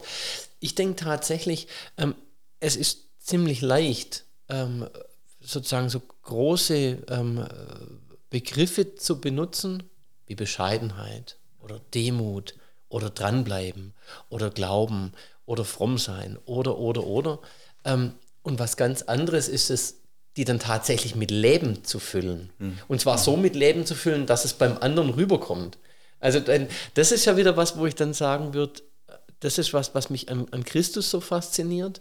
Ähm, die, die, die, die Auslegung und die, die Worte, die kommen bei ihm immer erst hinterher. Mhm. Das ist mhm. erstmal eine Tat und es ist eine Haltung mhm. und, und eine Art, Menschen zu begegnen. Und wenn dann Fragen kommen, warum machst du das so oder warum machst du das nicht so oder warum lässt du dich mit dem ein, dann kommen als Erklärungen diese großen Begriffe und diese Worte. Und im, im Christentum ist mir das natürlich ganz genau dessen Anliegen und finde deswegen Sport so eine geniale Schnittstelle, ähm, weil diese, diese Haltung, ja, die zeigt ja den Menschen. Genau. Also könnten wir über ein ganz anderes Thema reden, aber ich bin zum Beispiel jetzt echt kein guter Verlierer. Ich müsste an dieser Geschichte mit der, mit der Demut und der Bescheidenheit echt nochmal eine ganze Weile üben. Da kann ich ähm, als Pfarrer lang drüber mhm. predigen, mhm. aber wenn es an mein eigenes Leben geht, mhm. wo ich denke, hey, äh, Philipp, üb mal noch mhm. Demut, üb mhm. mal noch Bescheidenheit. Mhm. Und das finde ich ganz, ganz spannend, jetzt in dem, wie du über die Vorbilder berichtest, zu sagen, also es geht wirklich um, um das, was man im Leben auch ausstrahlt. Und das hat eine gewisse Glaubhaftigkeit. Ne? Ja. Ja. ja. Und, und das, also wenn, wenn ich das noch anhänge, ähm, ja, klar. wir haben wir, haben, wir gehören so zum, zum englischen Verband. Ja. Und das sind wirklich so unsere, unsere Mütter und Väter, könnte man sagen, jetzt vom Vereinsleben her. Ja. Und ähm, durch diese gute Beziehung auch von, von Renate zu, zu ihnen, die ja. kommen manchmal auf Davos zum Skifahren und ja. so. Und die sind wirklich auch unterdessen Freunde geworden von mir. Und ja. das sind, das, die gehören zu den besten Kämpfern. Also der eine, der ist ähm, schätzungsweise, ich weiß nicht genau, um, um 30. Ja. Der ist, glaube ich, wirklich der, einer der Champions mhm. weltweit. Ja. Und, und, er war Coach von mir in Kroatien vor zwei, drei Jahren, zweieinhalb Jahren, weil, weil alles schiefgegangen ist, was schief laufen konnte. Äh, und ich alleine am Schluss in Kroatien war als, mhm. als Schweizer. Ich hatte nicht keinen, der mich coachen konnte für ja. den Kampf. Für, für den Kampf ja. Und er ist dann zu mir gekommen und hat gesagt, okay, ich coache dich. Und dann hatte ich eigentlich den besten Coach, den man sich vorstellen kann, oder ich sage mal den besten Kämpfer, ja. den ich mir vorstellen konnte als Coach. Ja. Ja. Logisch, Klammerbemerkung, die besten Kämpfer sind nicht immer die besten Coaches, das weiß man aus mhm. dem Sport. Aber ja. mindestens er hat eine Ahnung von was das er redet und ja. konnte mir helfen. Ich habe dann am Schluss trotzdem verloren. Ja. Aber einfach auch hier. In einer Situation, wo du gedacht hast, ich habe gar niemanden, genau. dann kommt so jemand und sagt, hey, ich stehe an deiner Seite. Ja. ja. Und auch die anderen, die sind zum Teil schon pensioniert, also vom Alter her und machen immer noch Taekwondo. Und das, das sind Menschen, ähm, eben glaubensmäßig, der eine sagt, hey, ich bin Atheist, diskutiere mir über, mit mir über Glaube und Gott und will mich eigentlich überzeugen, dass es den ganz sicher nicht geben kann und weiß ich was alles. ja. Und, und äh, wir schlagen uns auch ein bisschen in der Diskussion die Köpfe ein. Ja. Aber ja. eben, man, man, umarmt sich, wenn man sich sieht, man respektiert sich, wir trinken zusammen ein, ein Bier und so. Und es gibt auch den Punkt, wo ich sage, so jetzt ist gut Meistens ja. ist es dann, wenn er auch ein bisschen einen erhöhten ähm, Alkoholspiegel hat, dann werden ja. die Diskussionen etwas schwieriger. Ja. Äh, aber einfach so, eben, das, das sind Menschen, mhm. die sind so auf dem Boden geblieben. Ja. und die könnten ganz anders sich benehmen und ganz anders tun, wenn sie möchten, einfach von dem, was sie eigentlich erreicht haben. Ja. Und das, also das fasziniert mich an solchen Menschen wirklich. Ja, ja. ja das, ist, das, das ist sehr, sehr schön zu sagen. Also wirklich diese Haltung, ähm, das ist wirklich, wirklich eine Haltung. Mhm. Das sind nicht mhm. Sprüche, sondern das ja. ist was, ähm, was nach außen hin genau. spürbar ist, auch ohne Worte. Und sehr wahrscheinlich gewachsen ist wirklich auch über viele Jahre. Ja. Schön. Ähm, ich habe jetzt schon quasi so gesagt, was mir manchmal ein bisschen feststellt, ich, ich drehe es jetzt mal und sage, gibt es denn Haltungen, ähm, die für dich schon auch nicht so einfach sind? Also so, weißt du, wo, dran, wo musst du bei dir noch dran üben oder wo möchtest du noch wachsen, in welche Richtung? Das ist ein bisschen die gemeine Frage. Nein, ja, ich weiß nicht. Also du hast es eigentlich schon, schon selber erlebt, nämlich bei deiner Entweder-Oder-Frage. Mhm. Ähm, es gibt wirklich Bereiche, da merke ich, ich habe Mühe, ähm, auch mal eine Haltung im Sinn von, da stehe ich ja. und dazu stehe ich auch, auch wenn du jetzt anderer Meinung bist. Ja. Ähm, das wirklich so klar zu sagen. Und es gibt, ja. es gibt beides. Es gibt das, was ich eigentlich machen könnte, aber wie nicht machen möchte oder ja. eben jetzt vielleicht dich nicht zu fest verletzen will oder was auch immer. Und dann gibt es aber auch ganz viele Sachen, da kann ich selber nicht sagen. Also eben, wenn du, wenn ja. du, fragen, wenn du fragst, Berge oder Meer, muss ich sagen, wenn ich ganz ehrlich bin, beides. Ich, sehe, ja. ich liebe die Berge, ich gehe so gern wandern, Skifahren, ja. aber ich liebe genauso das Meer. Einfach mhm. da sitzen, liegen im Strand, äh, Meerwasser. Jetzt habe ich zwei Jahre kein Meerwasser gespürt ja. und, und auf der Zunge gehabt. Und ich merke, das fehlt mir, das fehlt mir wirklich.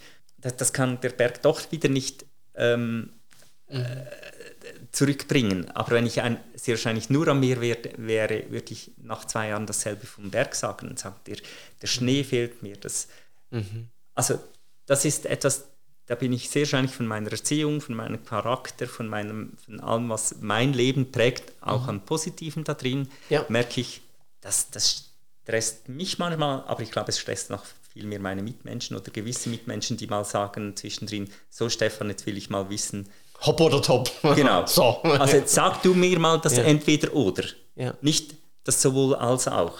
Ja. Es gibt doch etwas Berg oder, oder Meer. Und wenn es nur 51 zu 49 ist, ja. es ist sehr nahe bei 50, aber mhm. das glaube ich dir nicht, dass du 50-50 hast. Ja. Und das ist im Bereich von Haltung, ja. weil das das Thema ist, ähm, ja. da merke ich, dass das, das ist nicht immer ganz einfach. Okay, ja, ist, ist vielleicht natürlich auch die Aufgabe von, von ausgleichenden ja, Menschen, ja. was Pastoren ja. ja. hoffentlich dann auch sind, nicht zu genau. sehr polarisieren, sondern von seelsorgenden Menschen, die auch helfen, mal die Perspektive zu wechseln, die andere Seite genau. einzunehmen, dass man dann ja vielleicht selber auch ja, gucken muss, mhm. ähm, in welchen Punkten will ich wirklich auch und muss ich auch Position beziehen und genau. will ich auch entschieden sein. Ja. Vielen Dank. Ähm, ich komme nochmal auf die, auf die Sportart zurück und sage, ähm, wir haben jetzt so ganz, ganz viel diese Bereiche beleuchtet, wo, wo dieser Sport Taekwondo eine unglaubliche Bereicherung ist. Ähm, für Kinder, die eben lernen zu sagen, ja, ähm, es geht um Haltung, mhm. es geht um Bescheidenheit, mhm. es geht um den anderen eben nicht zu verletzen, sondern wir lernen hier einen Sport. Ähm, für, für die Erwachsenen, die dann ihre Haltung üben, in dieser Demut, in diesem Dranbleiben. Gibt es denn aber bei diesem Sport auch was, wo du sagen würdest, hey, da sehe ich auch noch Entwicklungspotenzial innerhalb der Sportart selber. Also da dürfte sich auch im Taekwondo noch was verändern. Siehst du da, siehst du da Dinge, wo du sagst, ja, dürfte schon noch, dürfte schon noch besser werden oder anders werden? Also Kritik am, Kritik am ja. eigenen, sage ich ja. mal so ganz direkt. Ja. Da muss ich jetzt wirklich, glaube ich, passen. Und zwar ähm, eben, weil ich es wie aus der Perspektive mache, äh, für, für meinen Körper, für meine ja. einfach dranbleiben vom Alter her, dass ich sportlich jede Woche mindestens einmal ganz aktiv bin. Ja. Also das ja. weißt du, wir haben einen sitzenden, sitzenden Beruf. Auf jeden Fall, ja. Äh, wir müssen aufpassen, dass, ähm, dass Kleidergrößen nicht zu schnell äh, jedes Jahr gewechselt werden müssen und so weiter. Also da brauche ich eben so diese Herausforderung ähm, und darum wollte ich in einen Sportverein. Ja. Da habe ich keine Ausrede. Wenn ich am Morgen joggen gehe, kann ich doch immer noch sagen, oh, das Wetter mm. ist schlecht, oh, es ist ja. noch gerade so schön, neben meiner Frau zu liegen oder was auch immer. Ja. Aber da habe ich eine Verpflichtung. Ich habe gesagt, nächsten Dienstag bin ich da. Mhm. Vor allem natürlich, wenn ich selber Trainer bin, dann bin genau. ich da als Trainer, aber auch nachher bleibe ich da als, als Schüler, ja. zu mich se selber weiterentwickeln. Und, und ähm, eben diese Freundschaften. Und theoretisch, ich habe es schon gesagt, ich könnte auch einen anderen Sport machen. Das ist, mhm. wäre mir wie egal und ich würde sehr schnell auch dort sagen, ähm, mhm. ich mache das, was ich kann und ich mache es so gut, wie ich es kann, weil ich es für mich und zur Ertüchtigung mache und nicht um ja. eben Medaillen zu sammeln oder ja. was auch immer. Also ich kann dir nicht sagen, was ich ändern würde. Ja. definitiv nicht, weil, weil ich finde es ein toller Sport, mhm. aber natürlich, der, wenn du mit den Fachleuten, die das wirklich eben auch aus anderen Gründen ja. redest, da könnte man sicher noch ein paar Sachen ähm, verbessern oder anders. Nee, aber ist auch okay. Also geht ja wirklich um deine Perspektive mhm. und von deiner, aus deiner Warte kein Kritik an deinem ähm, Sport. Und das ist ja auch schön, wenn es wirklich Bereiche gibt, ähm, wo es einfach auch okay ist. Ja. Weil es ja. gibt wahrscheinlich jetzt auf deiner anderen Seite in deinem Beruf genügend Dinge, oh. wo man sagt, Mensch, da sollte oder da Philipp, sollte. hören wir auf. wir bleiben beim Sport. Ja, also, dann bleiben wir gerne, gerne bleiben wir beim Sport. Oder ich würde schon gern eine Runde noch drehen und vom Sport aus den Blick auf die Gesellschaft ähm, wenden. Ähm, wir haben wirklich große Begriffe verwendet, du hast sie verwendet und hast aber dann die auch mit Leben gefüllt aus der Sportart raus. Bescheidenheit, dieses Dranbleiben, eine, eine gewisse Demut, respektvolle, segnenden Umgang mit anderen. Wenn du jetzt auf unsere Gesellschaft guckst, jetzt eher so grob vielleicht auf, aufs Ganze, nicht auf den Sport bezogen, wo würdest du denn sagen, ähm, wäre in unserer Gesellschaft was von diesen Haltungen, die im Taekwondo sind, wichtig? Also wenn, wenn ich meine vier oder unsere vier Ziele schaue, ja. Bescheidenheit, Durchhaltevermögen, Selbstdisziplin und Unbezwingbarkeit, ja. dann denke ich, dann sind das vier Ziele, die wir uns auch als Gesellschaft wieder vielleicht ganz neu äh, auf die Fahne schreiben müssen. Mhm. Also so wie ich es erlebe, und ich weiß, es ist ja nicht einfach Realität, eben es ist so, wie ich es erlebe, ja. ähm, haben wir einige Themen, die uns enorm herausfordern. Mhm. Die ganze Corona-Geschichte und so weiter. Ja. Und und ähm, man spürt, dass, dass, es, dass wir in der Gefahr sind, zum Teil von Polarisierungen, ja. von Ausgrenzungen, ja. äh, mit ganz verschiedenen Bereichen und Themen. Ja. Und, und, wir wissen noch nicht genau, was das, was das heißen könnte, auch auf die Zukunft. Äh, wir sind in einer Phase, wo wir Gesellschaft vielleicht sogar neu ein Stück weiter finden müssen. Und dazu sagen, hey, schaffen wir das mit, das mit einer guten Bescheidenheit. Also ich ja. weiß, ich weiß längst nicht alles über all diese Themen. Ich lese zwar das und ich lese das und ich lese jenes. Und manchmal geht es mir wie, wie glaube ich, Sokrates, ähm, ich weiß, dass ich nichts weiß, so in diese Richtung. Ja. Je mehr dass man weiß, desto mehr weiß man auch, dass man nichts weiß oder sehr wenig weiß. Ja. Aber die, die Art und Weise, wie manchmal auch hier gekämpft wird, ist von eher in der Tendenz, nicht überall, aber eher mhm. in der Tendenz von Rechthaberei geprägt. Also können wir bescheiden sein, können wir ähm, aber trotzdem durchhalten. Also es ist nicht eine einfache Zeit. Ja. Das, das, die Gefahr ist, dass wir ähm, sehr verwöhnt sind von, von 50, 60 Jahren nach dem Zweiten Weltkrieg, von Aufschwung, ja. von immer mehr, von immer besser, von immer weiß ich was alles. Ja. Und jetzt plötzlich mal geht es ein bisschen anders. Und ich glaube auch, Psychologen und Historiker merken, ähm, für den Menschen des 21. Jahrhunderts war das ein Schock. Ja. Wir sind uns das nicht gewöhnt. Ja. Die ganz alten Menschen, die haben das vielleicht eben noch so gerade erlebt, den Schluss des Zweiten Weltkrieges. Und natürlich kann man dann sagen, auch die haben noch etwas ganz anderes, ganz andere Dimensionen von Not erlebt, als wir das heute erleben. Aber ja. einfach, sie können vielleicht noch etwas von dem, von dem Durchhaltevermögen, das man in, in einer Situation braucht wie schaffen wir Durchhaltevermögen, wenn es nicht immer nur ja. bergauf geht? Mhm. Können wir noch über etwas reden ähm, und, und, überlegen, okay, es gibt weniger Lohn, es gibt weniger Essen, wir müssen vielleicht wieder ein bisschen sparen, aber diese, diese Themen, die versuchen wir zu umschiffen oder ähm, möglichst mhm. hoffentlich äh, geht es wieder möglichst schnell aufwärts. Ja. Durchhaltevermögen brauche ich dann, ja. wenn es ihm vielleicht nicht so gut geht. Aber das will, ich, das will die Gesellschaft, habe ich den Eindruck. Mhm ich, Steffen Fisser, habe den Eindruck, die Gesellschaft will das im Gesamten vermeiden. Nicht mhm. durch Haltevermögen, sondern wieder möglichst schnell zum Einfachen zurück. Mhm. Selbstdisziplin, wo können wir da auch etwas lernen, eben wenn es vielleicht nicht ganz so einfach ist. Mhm. Ähm, mhm. Unbezwingbarkeit, also Corona ist stärker als der Mensch anscheinend. Mhm. Müsste nicht der Mensch stärker sein als Corona. Mhm. Äh, äh, äh, ja. können wir vielleicht können wir auch da natürlich ja. extrem darüber philosophieren und diskutieren, was heißt denn das im, im Endeffekt. Ja. Aber einfach, ähm, das sind so, so Gedanken, die mir kommen, wenn ich an die Gesellschaft denke und manchmal auch schon mit ein bisschen, hm, ja, wie, wie schaffen wir das? Wie können wir. Also vor allem so, sozusagen ähm, stärker sein, jetzt nicht im gesundheitlichen Sinne, genau. sondern stärker sein, sich nicht überwinden ja. zu lassen ja. oder sich spalten genau. zu lassen. Ne? Genau. Weil genau dieses zu sagen, den, in Anführungszeichen, ich benutze nochmal deine Worte von vor, den Gegner zu segnen. Ja. Ähm, sagen, in manchen Bereichen hat man schon den Eindruck, da ist was verloren gegangen an mhm. Diskussionskultur, sondern mhm. Menschen mit Befürchtungen, die dann so gemerkt haben, da wird drüber gebügelt, ähm, weil es einfach dann heißt, du musst jetzt aber. Oder andersrum, Leute, die quasi Corona überhaupt nicht wahrhaben wollen oder dann auch eben die Sorgen, berechtigte Sorgen von, von Ärzten, von Wissenschaftlern, mhm. die sich wirklich bemüht mhm. haben, die Krankheit zu verstehen, eben auch nicht stehen gelassen werden.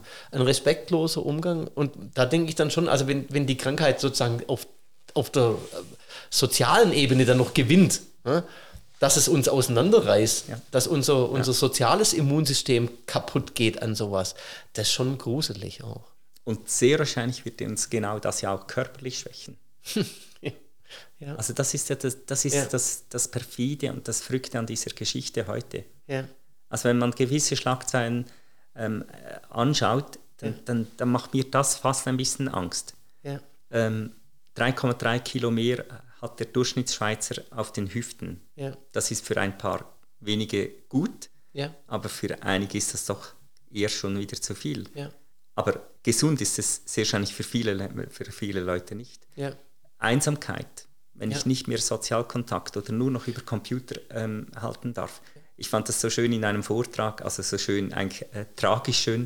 In einem Vortrag hat einer gesagt, hast du schon gemerkt, wenn du mit einem Freund, einer Freundin über, über FaceTime oder weiß, weiß ich was Kontakt hast, du schaust ihm nie in die Augen. Warum? Ja. Weil du schaust auf den Bildschirm, auf den anderen, aber die Kamera ist oben. Ja, genau. Ihr schaut immer eigentlich aneinander, aneinander vorbei. vorbei.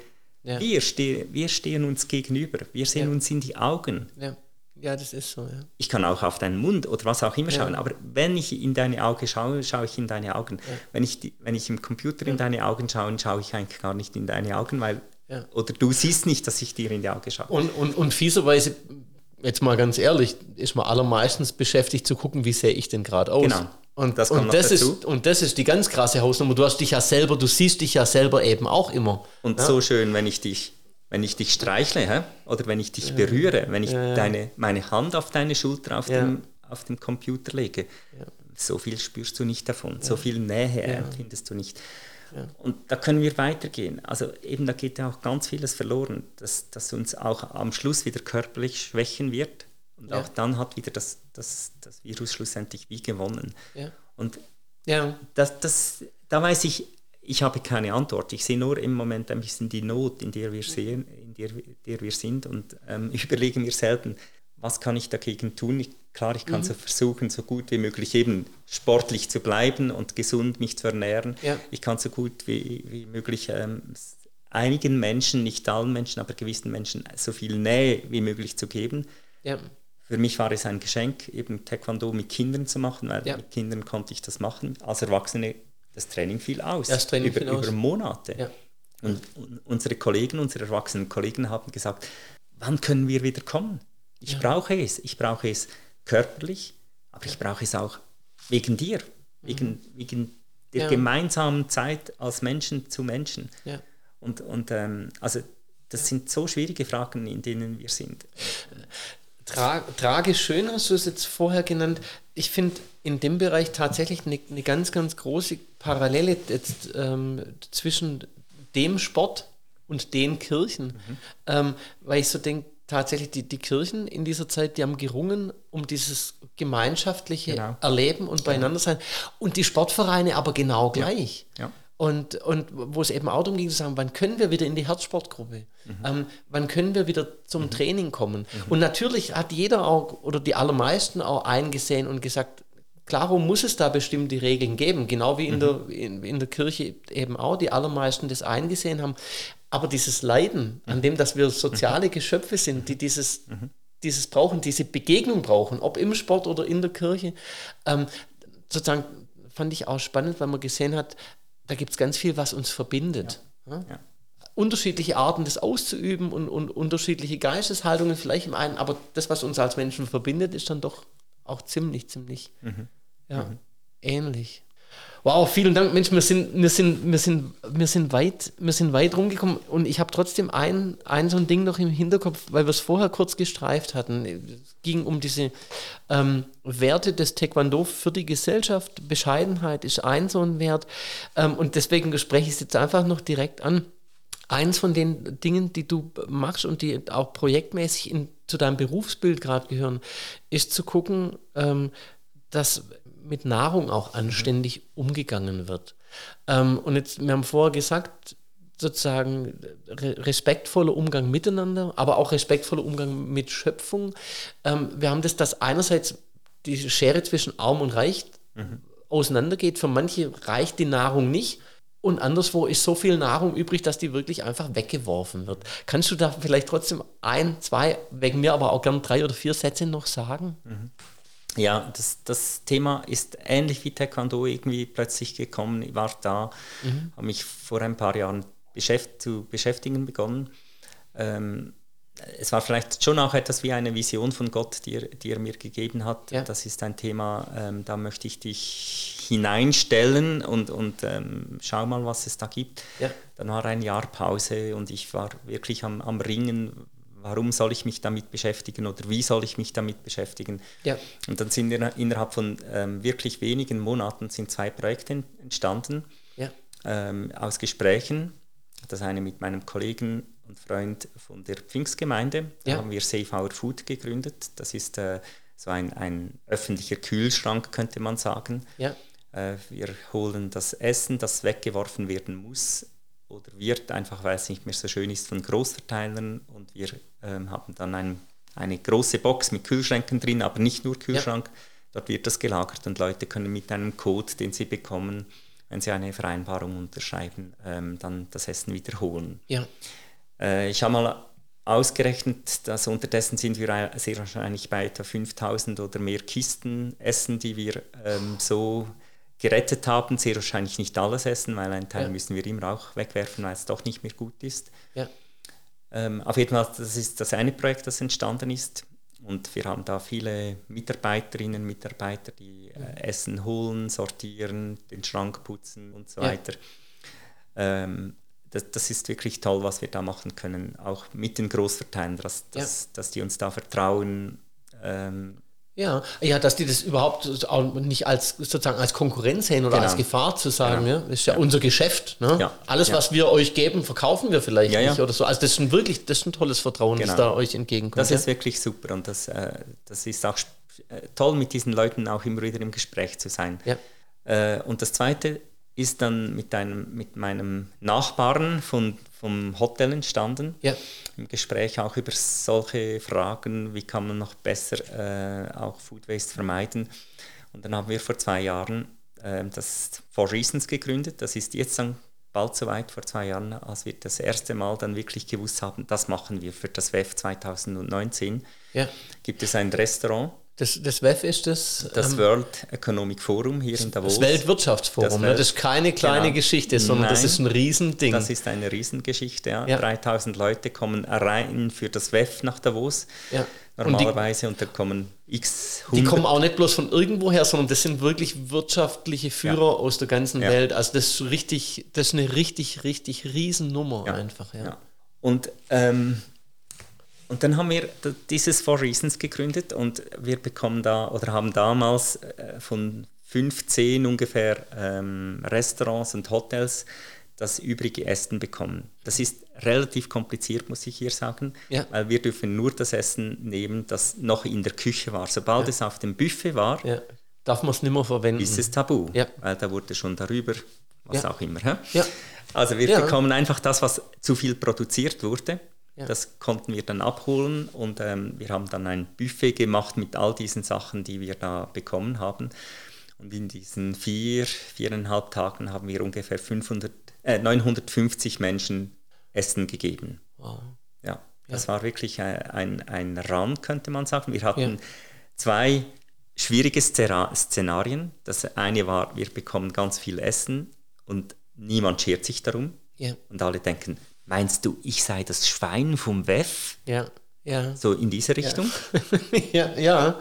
Und das Ja. andere war, äh, wir bekommen kein Essen und die Leute stehen Schlange und sagen, ich möchte etwas gegen Food Waste tun. Ja. Und wir können den ersten vier, fünf Leuten etwas geben und, Und dann das sagen. Ja.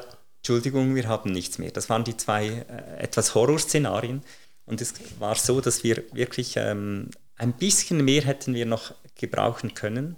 Aber im Grundsatz ist es wirklich sozusagen aufgegangen. Also wir hatten ungefähr so viel Essen, wie, wie auch Menschen davon essen konnten. Ja.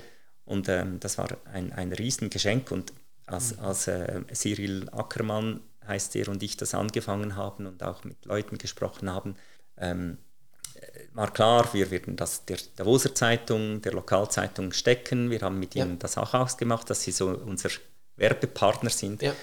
Und ähm, wir waren dann total überrascht, als es angefangen hat, standen ähm, Radiostationen und, und Fernsehstationen und ähm, Zeitungen fast Schlange. Das hätten wir uns nie geträumt. Und ich habe den Eindruck, das WEF ringt schon seit Jahren auch um diese Themen. Es ist nicht so, Ja. dass es ihnen egal ist, überhaupt Ja. nicht. Aber die Praxis ist relativ komplex Ja. mit allen eben Hygienethemen und weiß ich was alles. Und jetzt kommen wir und sagen, wir haben mindestens einen Ansatz einer Lösung. Wir wissen nicht, Ja. ob es funktioniert, aber wir probieren es einmal. Ja. Und, und das war, glaube ich, eines dieser, ähm, dieser, dieser Sachen, äh, die, die einfach auch die, die Öffentlichkeit oder die Zeitungen fasziniert hat. Da probiert mal jemand etwas Ja. aus, etwas Konkretes gegen Food Waste zu tun während dem WEF.